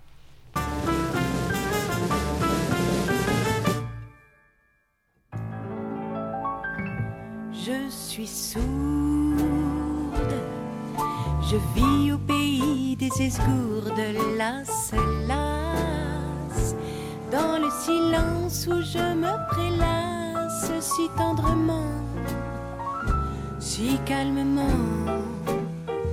à l'abri des redites, je respire en mes vides.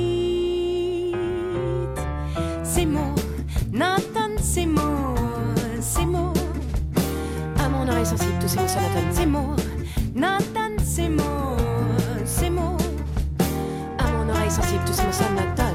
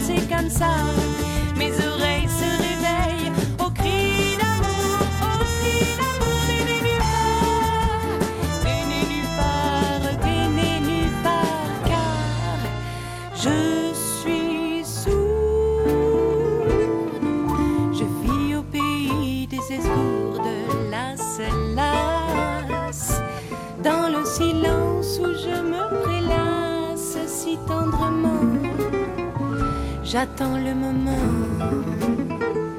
l'instant sans pareil, où je te prête une oreille, une oreille.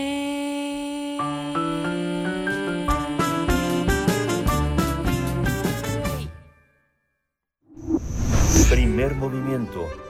Hacemos comunidad en la sana distancia.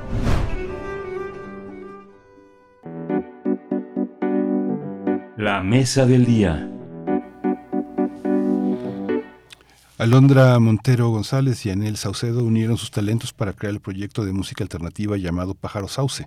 Se trata de una propuesta cuya base es el folk, que se complementa y enriquece con guitarras eléctricas, bajo, piano, percusiones tribales, juguetes y procesos digitales. Pero este proyecto va más allá, al acompañarse durante sus presentaciones con elementos visuales que hacen alusión a las aves, los árboles, la naturaleza, además de incluir el lenguaje escénico a través del performance, la danza, vestuarios y elementos plásticos. Las presentaciones eh, eh, en vivo que va a tener Pájaro Sauce eh, la próxima semana cuentan con una intérprete de lengua de señas mexicana, mexicana. Este proyecto también ha musicalizado obras de teatro, ha compuesto temas musicales para obras escénicas y ha sido parte de bandas sonoras de cortometrajes y películas y se ha presentado en diversos foros. Pájaro Sauce se va a presentar el próximo 3 de marzo a las 4 de la tarde en el Museo del Metro Miscuac. Vamos a tener una conversación sobre esta propuesta artística con eh, Alondra Montero, y es creadora del proyecto de música alternativa Pájaro Sauce, y en el cual ella está a cargo de la voz, del performance y del acto en vivo. Alondra Montero, bienvenida, buenos días.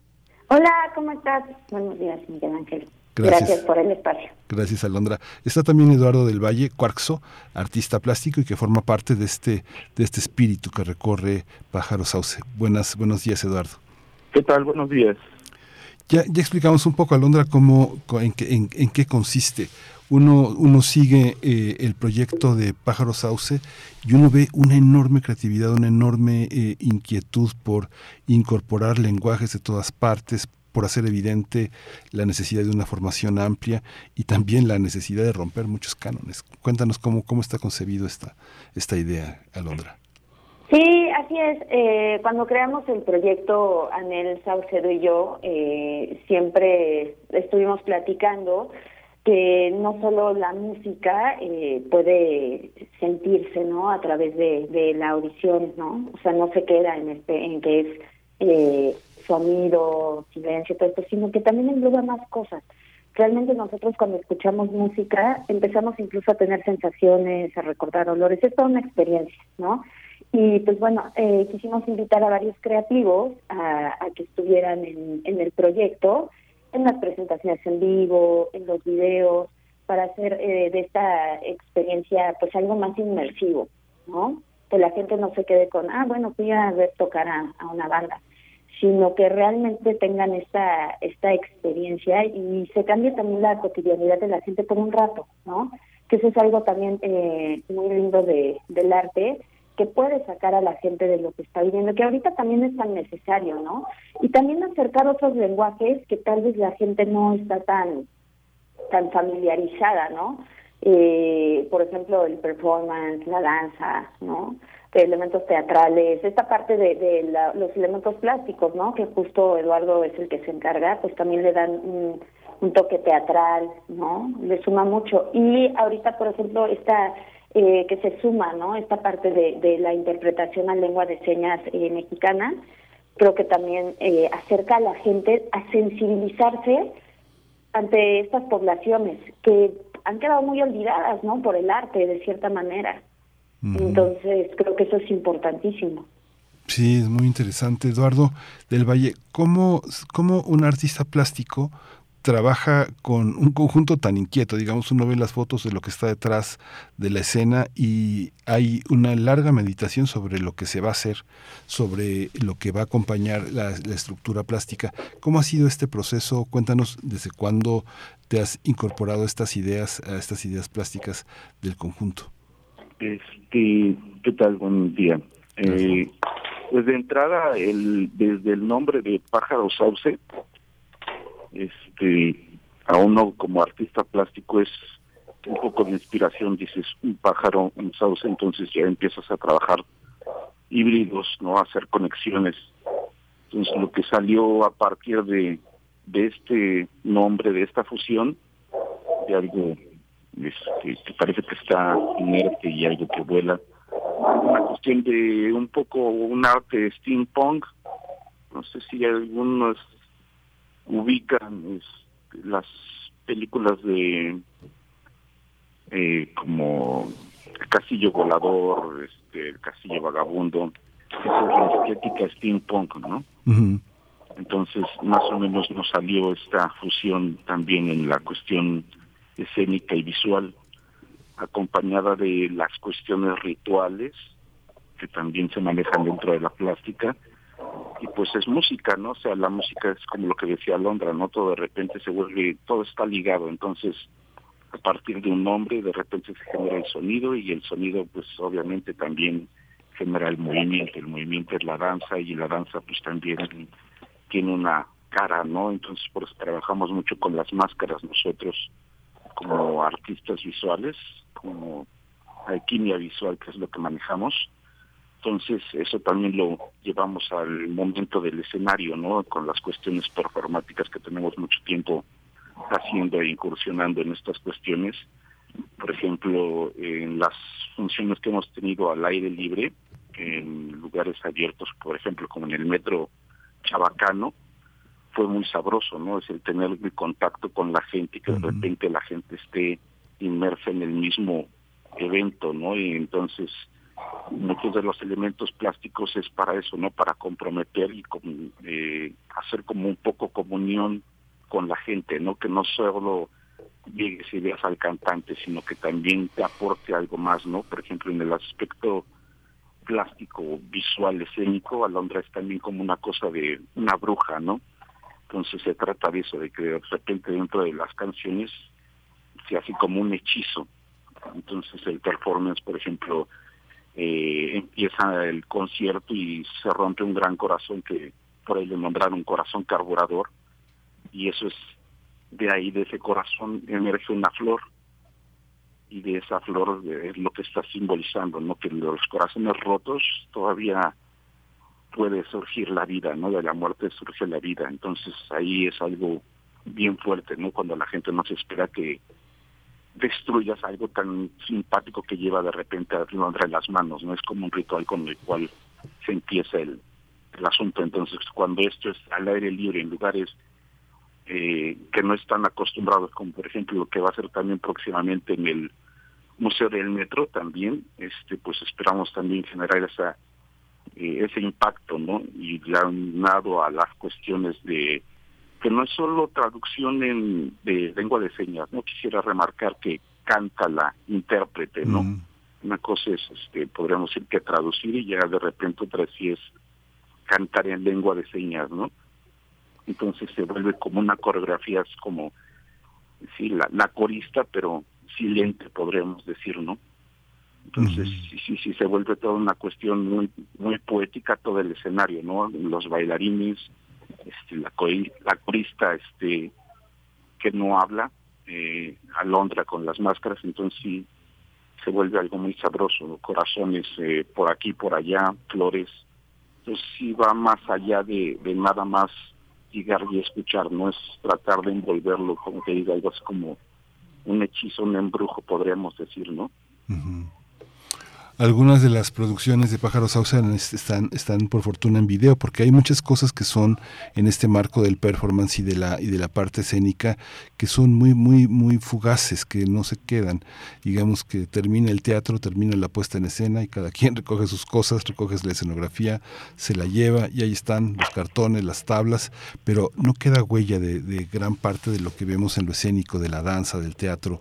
Este, ¿Cómo ha sido también esta, esta parte de la, de la, la tecnología, Alondra? Y, cómo, y cuéntanos también cómo, cómo han ido encontrando a su público. Tú has sido protagonista del proyecto y la imagen que hay, como ahora comentaba Eduardo, justamente con esta idea este, del, del increíble castillo vagabundo y de todo este mundo que, que tiene ya una, una visión de la, de la sexualidad y, de la, y del erotismo que no, que no encasilla y que es en el que están muchos jóvenes, ¿no?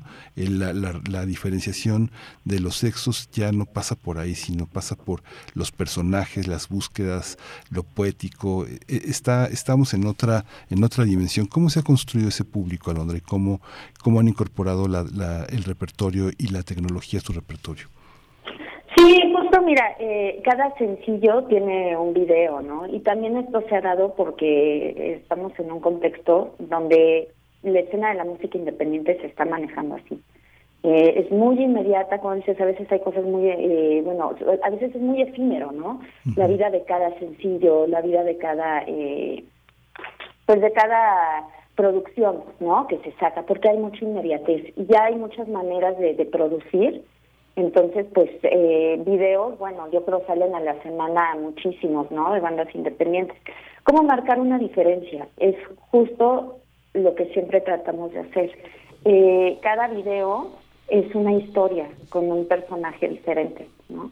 Eh, y eso ha sido también muy bien. Incorpor- incorporamos también toda esta parte de la diversidad eh, que justo estabas diciendo. Ahorita yo creo que estamos en un momento donde, como bien dices, ya no importan los géneros, ¿no? O sea, sino lo que se busca es realmente como compenetrar con la esencia de los demás, ¿no? Entonces, esto también lo, lo hemos eh, reflejado en los videos. Eh, somos un proyecto totalmente diverso y digo, no se queda nada más en la diversidad sexual, sino también en esta parte, ¿no? Por ejemplo, de, la diversidad incluyendo, ¿no? A la comunidad sorda, ¿no? A través de, lo de la intérprete, ¿no? Que como bien dice Eduardo, ella canta, ¿no? O sea, se puede cantar, ¿no? Sin voz. Eh, entonces sí, siempre tratamos de que esta diversidad quede plasmada en los videos, porque como bien dices, es algo que se va a quedar ahí. Ya todo lo que se produzca y que se pueda subir a, al- a la nube, a internet, a- ahí se va a quedar, ¿no? Y pues bueno, generaciones posteriores pues van a ser eh, testigos de todo toda esta escena de la música y pues qué mejor que digan eh, pues están haciendo algo interesante, ¿no? Como nosotros ahora decimos de, de muchos eh, referentes de, de la música, ¿no? Que, que realmente tenían propuestas que hasta la fecha siguen siendo muy interesantes a pesar de los diferentes eh, contextos o coyunturas, ¿no? Entonces, eso es lo que tratamos de hacer. Por eso nos gusta crear eh, un equipo con creativos como Eduardo, ¿no? Porque eh, a veces muchas bandas independientes se autoproducen eh, porque también se autogestionan, ¿no? Entonces no no se hacen estos equipos de trabajo tan completos a veces, ¿no? Y, y eso es lo que tratamos, de tener gente que, que pueda aportar desde diferentes eh, pues trincheras y, y hacer algo algo interesante, ¿no? Algo que tenga eh, un, un discurso, ¿no? Que haya algo que decir. Sí, es muy muy interesante porque a veces este ahora lo que describía Eduardo del lenguaje de señas y cómo se incorpora a la música y al performance es muy interesante. A veces uno escucha hablar eh, mije o otomí o náhuatl y a veces no es necesario tanto entenderlo como compartir la, el, el, poder poético que tiene el sonido, que tiene la, el gesto. Eduardo, ahí es, en esta parte hay, hay mucho trabajo de, en el caso de Alondra de construir un, un, personaje que siempre es distinto, digamos que su cuerpo como actriz, como bailarina, como modelo, lo encarna de distintas maneras. ¿Cómo resolver eso? ¿Cómo resolver los distintos vínculos entre la ejecución de la música, la construcción de la atmósfera y la intervención sobre un cuerpo del actor o del bailarín? Sí, creo que también muchas veces es tener la perspectiva no de este lado del escenario, sino de la gente. Entonces, de allá para acá también es como ponerte en los zapatos del espectador y decir qué es lo que quiero ver, qué es lo que necesito ver, ¿no? Entonces también por ahí va un poco de la cuestión que te mencionaba hace rato de la alquimia, este estas cuestiones que describe Jodorowsky, ¿no? Así como eh, la psicomagia, ¿no? Entonces por ahí va un poco también el, el crear el, el personaje, ¿no? Que de repente sean cuestiones que la gente se pueda llevar en el subconsciente, ¿no? Y que de repente, aunado con la cuestión del sonido y lo que está interpretando, pues te digo, ¿no? Se vuelva así como un bálsamo.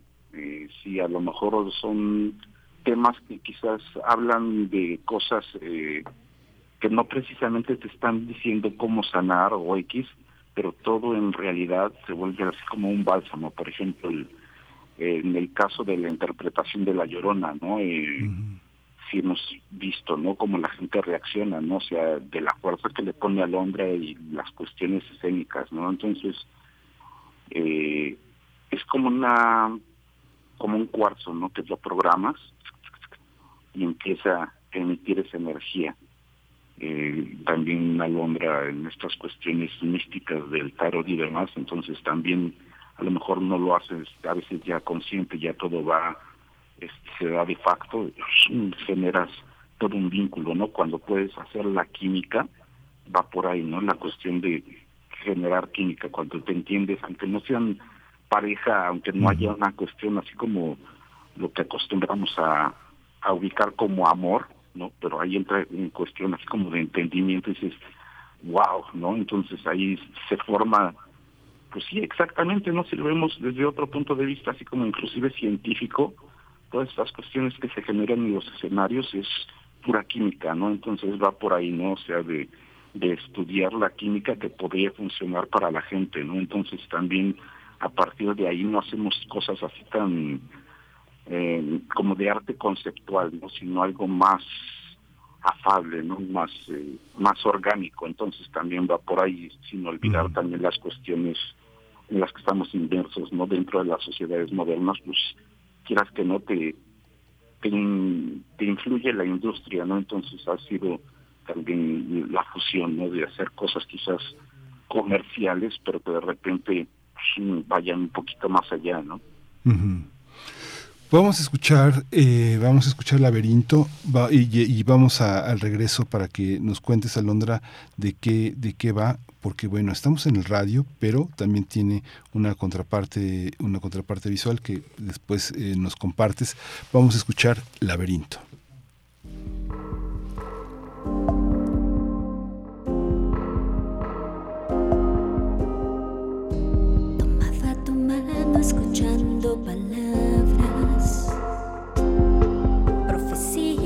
Donde al final saltaban a la nada.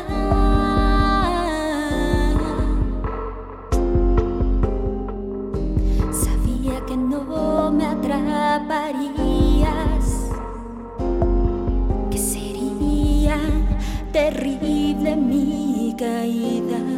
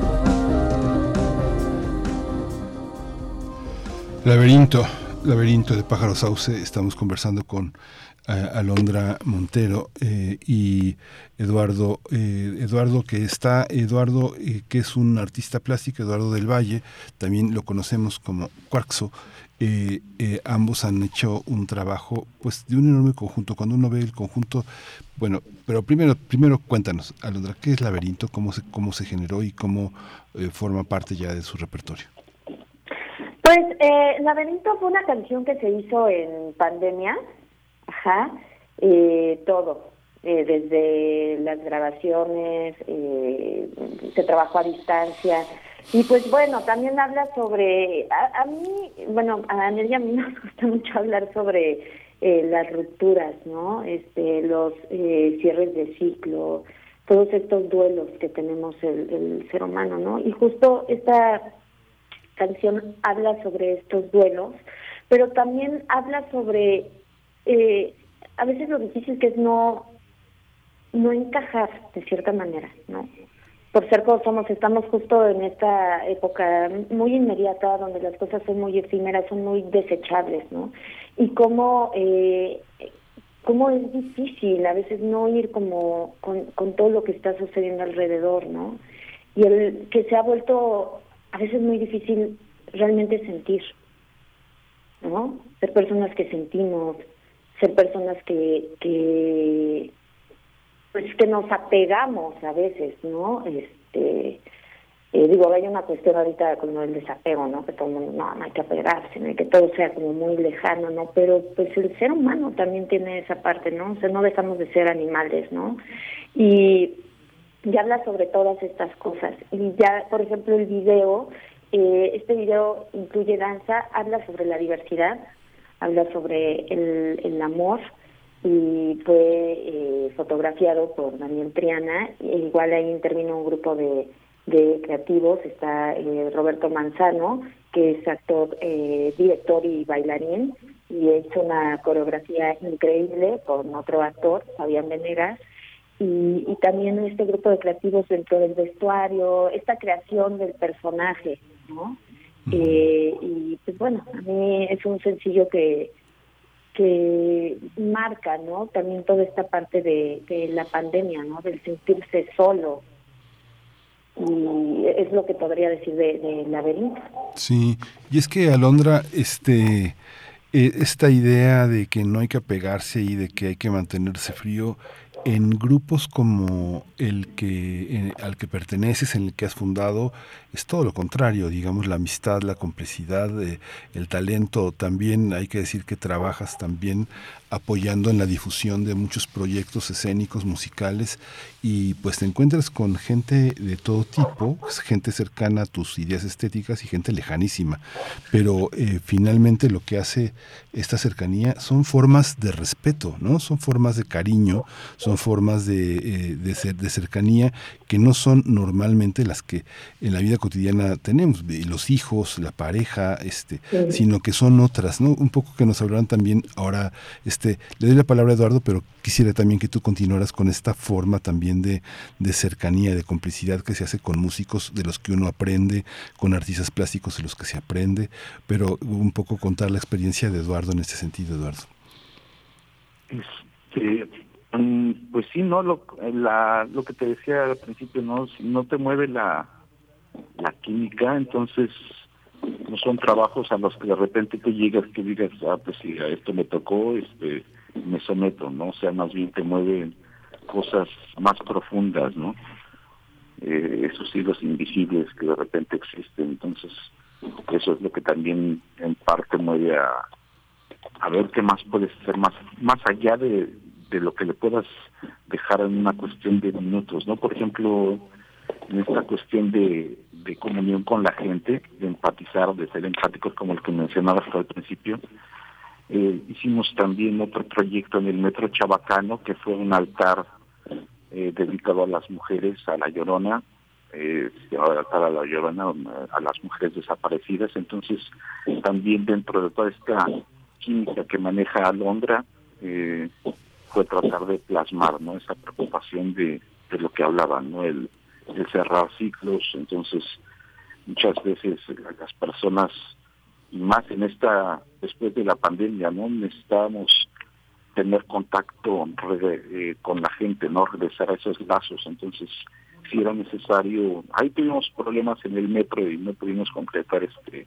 el asunto del performance, pero sí era como para tratar de llevar algo más allá a la gente, ¿no? Hacerle eh, como sentir esa catarsis que a veces experimentas en el teatro y que ahorita es tan necesario que la gente experimente, ¿no? No sabemos mucha gente cómo canalizar todas estas sensaciones, de estos traumas que te dejó la pandemia, ¿no? Entonces necesitamos que la gente que se dedica a las artes tenga esa función de ayudarte a canalizar. Entonces, por ahí va también el asunto de esta eh, eh, vitrina que hicimos, esta ambientación, eh, a partir también de todo lo que se supone que es el concepto de, de Alondra, ¿no? Entonces, como lo que mencionaba, ¿no? Es ir un poco más allá de lo que es nada más la canción. Bueno, sí va a acompañar con un performance y la música y demás, pero sí es, este, va por ahí, ¿no? O sea, de, ser más humanos, ¿no? No nada más estar parado en el escenario y verme como artista, ¿no?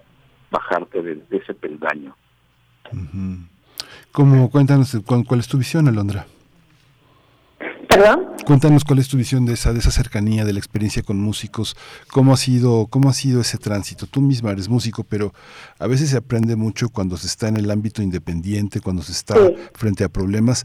A veces alguien no, no, no puede darte una, un semestre de explicaciones, ¿no? sino que se pone a tocar frente a ti, te, te, te, te pone la disposición de los dedos, la postura corporal, y empieza a tocar, y empiezas a seguirlo, y empiezas a aprender, y a veces no sabes cómo sabes lo que aprendes, pero, pero lo puedes realizar de una manera propia.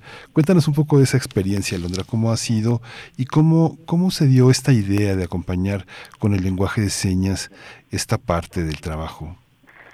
Bueno, respecto a la cercanía, por ejemplo, mira, pues la verdad es que cuando tienes un equipo de trabajo así se vuelve tu familia, ¿no? Porque como bien dijiste hace rato lo de no, no tienes hijos, pues sí tienes hijos con esas personas, o sea, son tus, sí, pues tus proyectos, ¿no? Es, es un hijo de cierta manera, entonces, y la verdad es que al ser artista y que tienes pues este esta sensibilidad, pues creo que hasta de cierta manera se vuelven relaciones este más este viscerales, ¿no?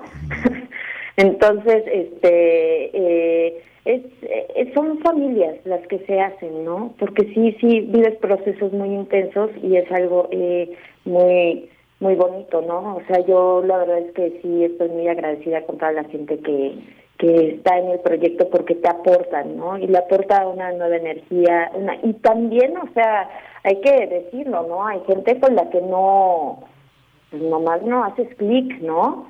O sea, ni, ni en lo creativo, ni entonces creo que, que son relaciones muy valiosas porque al final del día las escoges, ¿no? Por lo que te hacen crecer y lo que te aportan. Que pues eso sería como lo más sano en todas las relaciones eh, interpersonales, ¿no? Que escojas a la gente porque te hace crecer y, y es este y algo eh, que y, es gente que, que te aporta, ¿no? Y, te hace sentir bien, ¿no? Porque también el proceso creativo pues te hace sentir bien. Entonces, qué, qué, padre estar cercano a personas que, que te hacen sentir eh, que bien y, y, le dan esta parte linda pues a la vida, ¿no? Y respecto a lo del lenguaje de eh, a la lengua de señas, porque es lengua de señas, eh, yo ya tenía desde hace tiempo las ganas de, de, de introducir esto en un video, ajá, desde hace como dos años. Lamentablemente, te voy a ser bien honesta, ¿eh? yo no tuve como el a las asociaciones que me que me acerqué, que tampoco fueron muchas, ¿eh? como dos y a una persona, ¿no? No tuve la respuesta que yo esperaba, ¿sabes? O sea, porque sí fueron muy herméticos, eh, muy, y, pues bueno, no, no se logró, ¿no? Y luego también tuve un acercamiento con un actor y me dijo, eh, mira, sí es un trabajo muy pesado, porque la lengua de señas eh, no, o sea, no, la metáfora no se traduce tal cual, ¿no?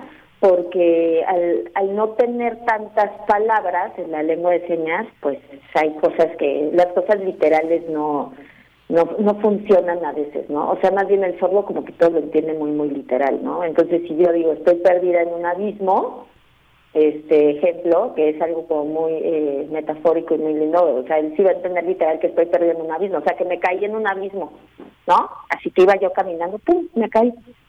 O sea, no. Entonces hay que ser muy cuidadoso con el trabajo de mesa que se va a hacer para, para eh, traducir una canción, ¿no?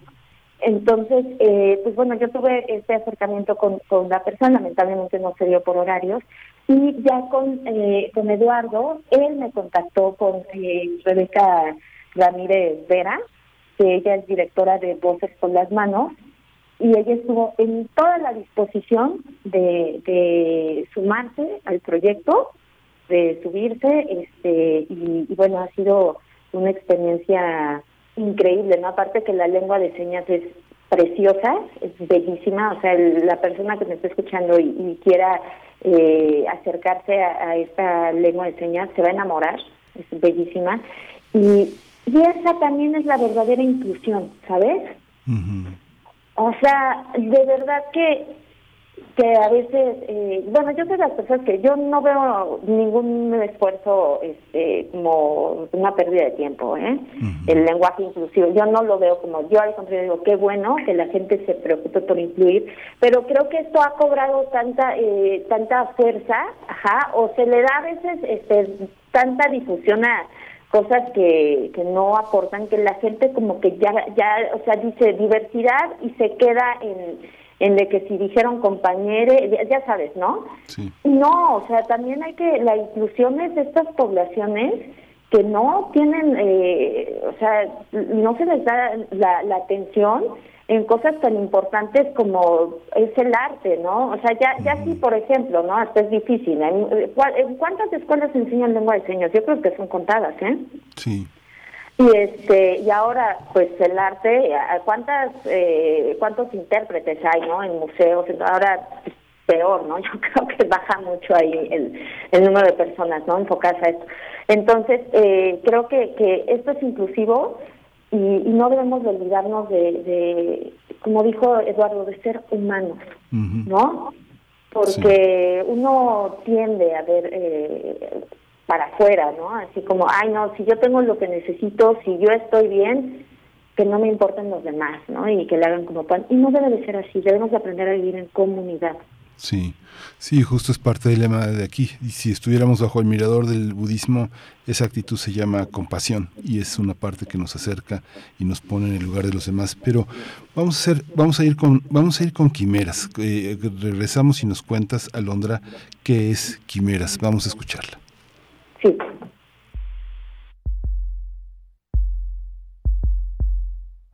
tanto miedo de reencontrarte. Que sea un momento vulnerable. Que acabe cediendo a tus sortilegios. Viviendo en secreto muriendo por dentro.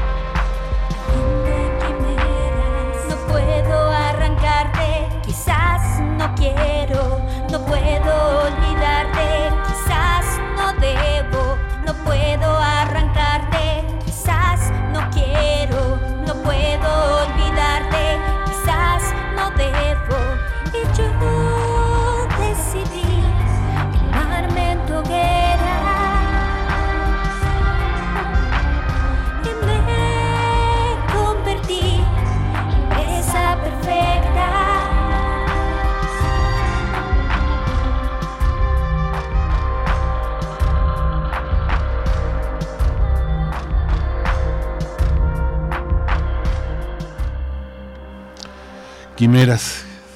Ojalá, ojalá siempre nos sobrevivan las quimeras, Alondra.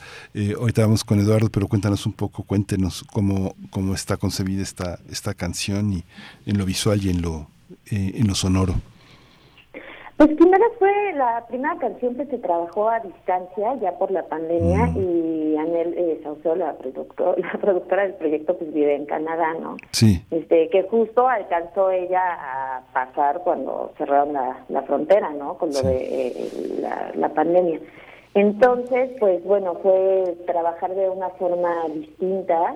Esto abre la puerta de trabajar de una forma distinta. Y hay una trompeta ahí que la grabaron también a distancia, un músico que se llama Liceo Ceballos, que inclusive no lo conozco, ¿no? O sea, nos lo recomendó un amigo y nos mandó a, lo que grabó y se trabajó así, ¿no? Que pues qué maravilla que también pudimos, eh, digo, dentro de lo bueno, ¿no? Poder eh, colaborar con gente eh, talentosa eh, y, y de forma, eh, pues, no no presencial, ¿no? O sea, digo, de- dentro de bueno artísticamente, pues vimos que se podían eh, abrir otras puertas de colaboración y de, de hacer las, las cosas, ¿no?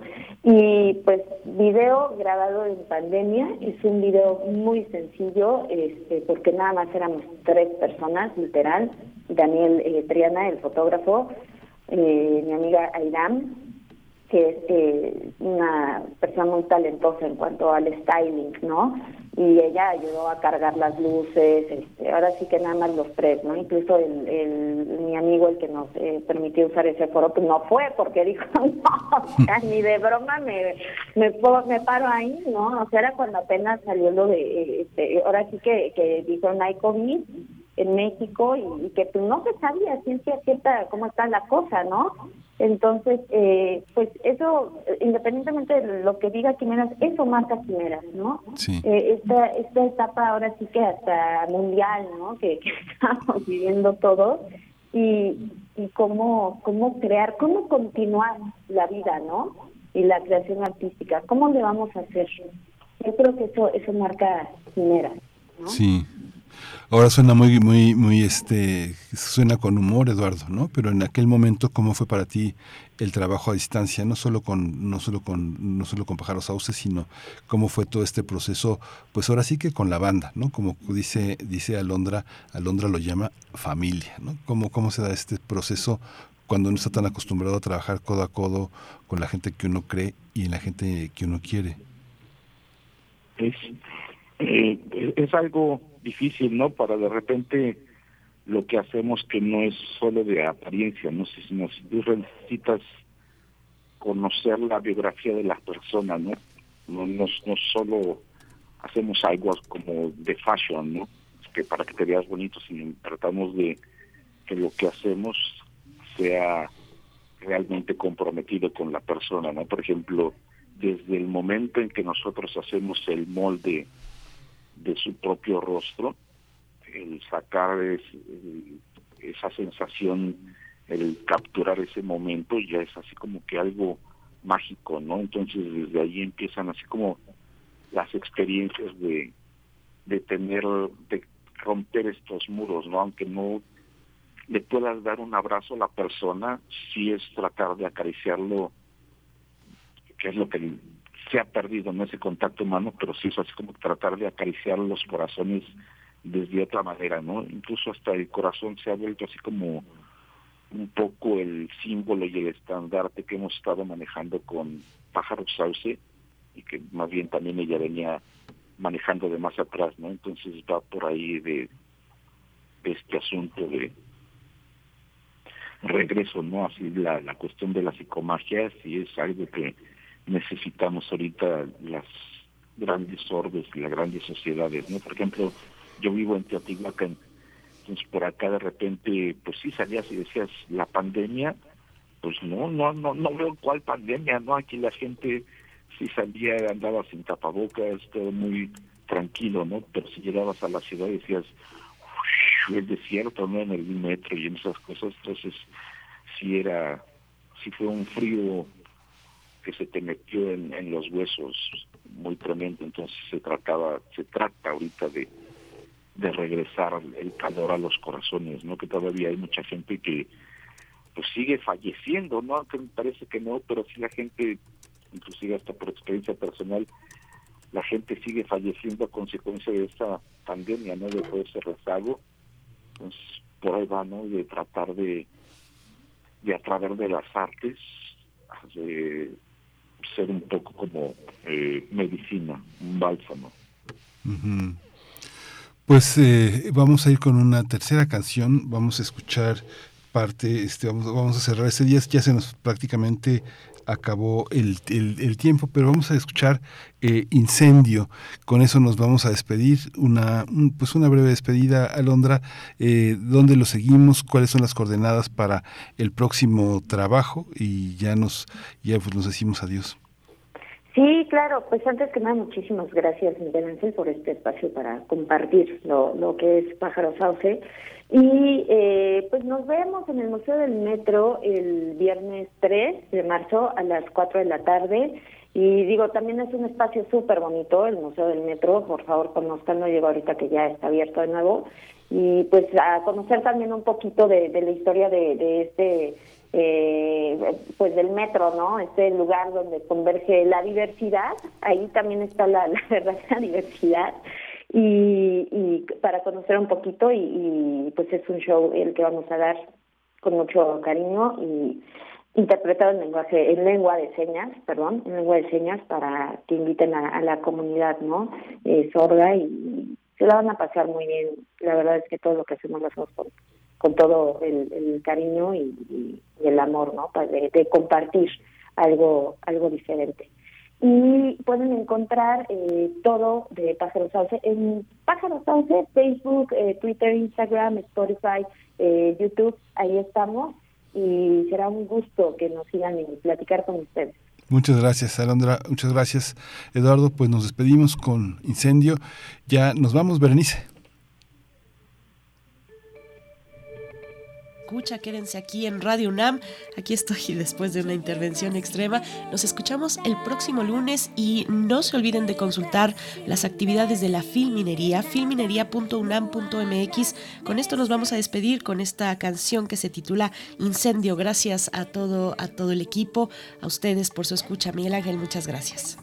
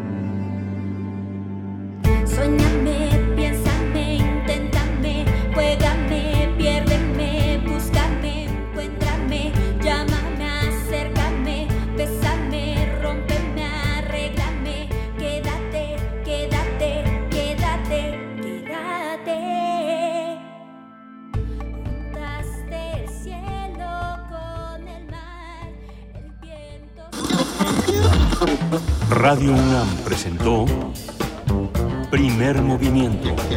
El mundo desde la universidad. Con Berenice Camacho y Miguel Ángel Gemain en la conducción. Rodrigo Aguilar y Violeta Berber, producción. Antonio Quijano y Patricia Zavala, Noticias. Miriam Trejo, Coordinación de Invitados. Tamara Quirós, Redes Sociales. Arturo González, Operación Técnica. Locución, Tessa Uribe y Juan Staca. Quédate en sintonía con Radio UNAM. Experiencia sonora.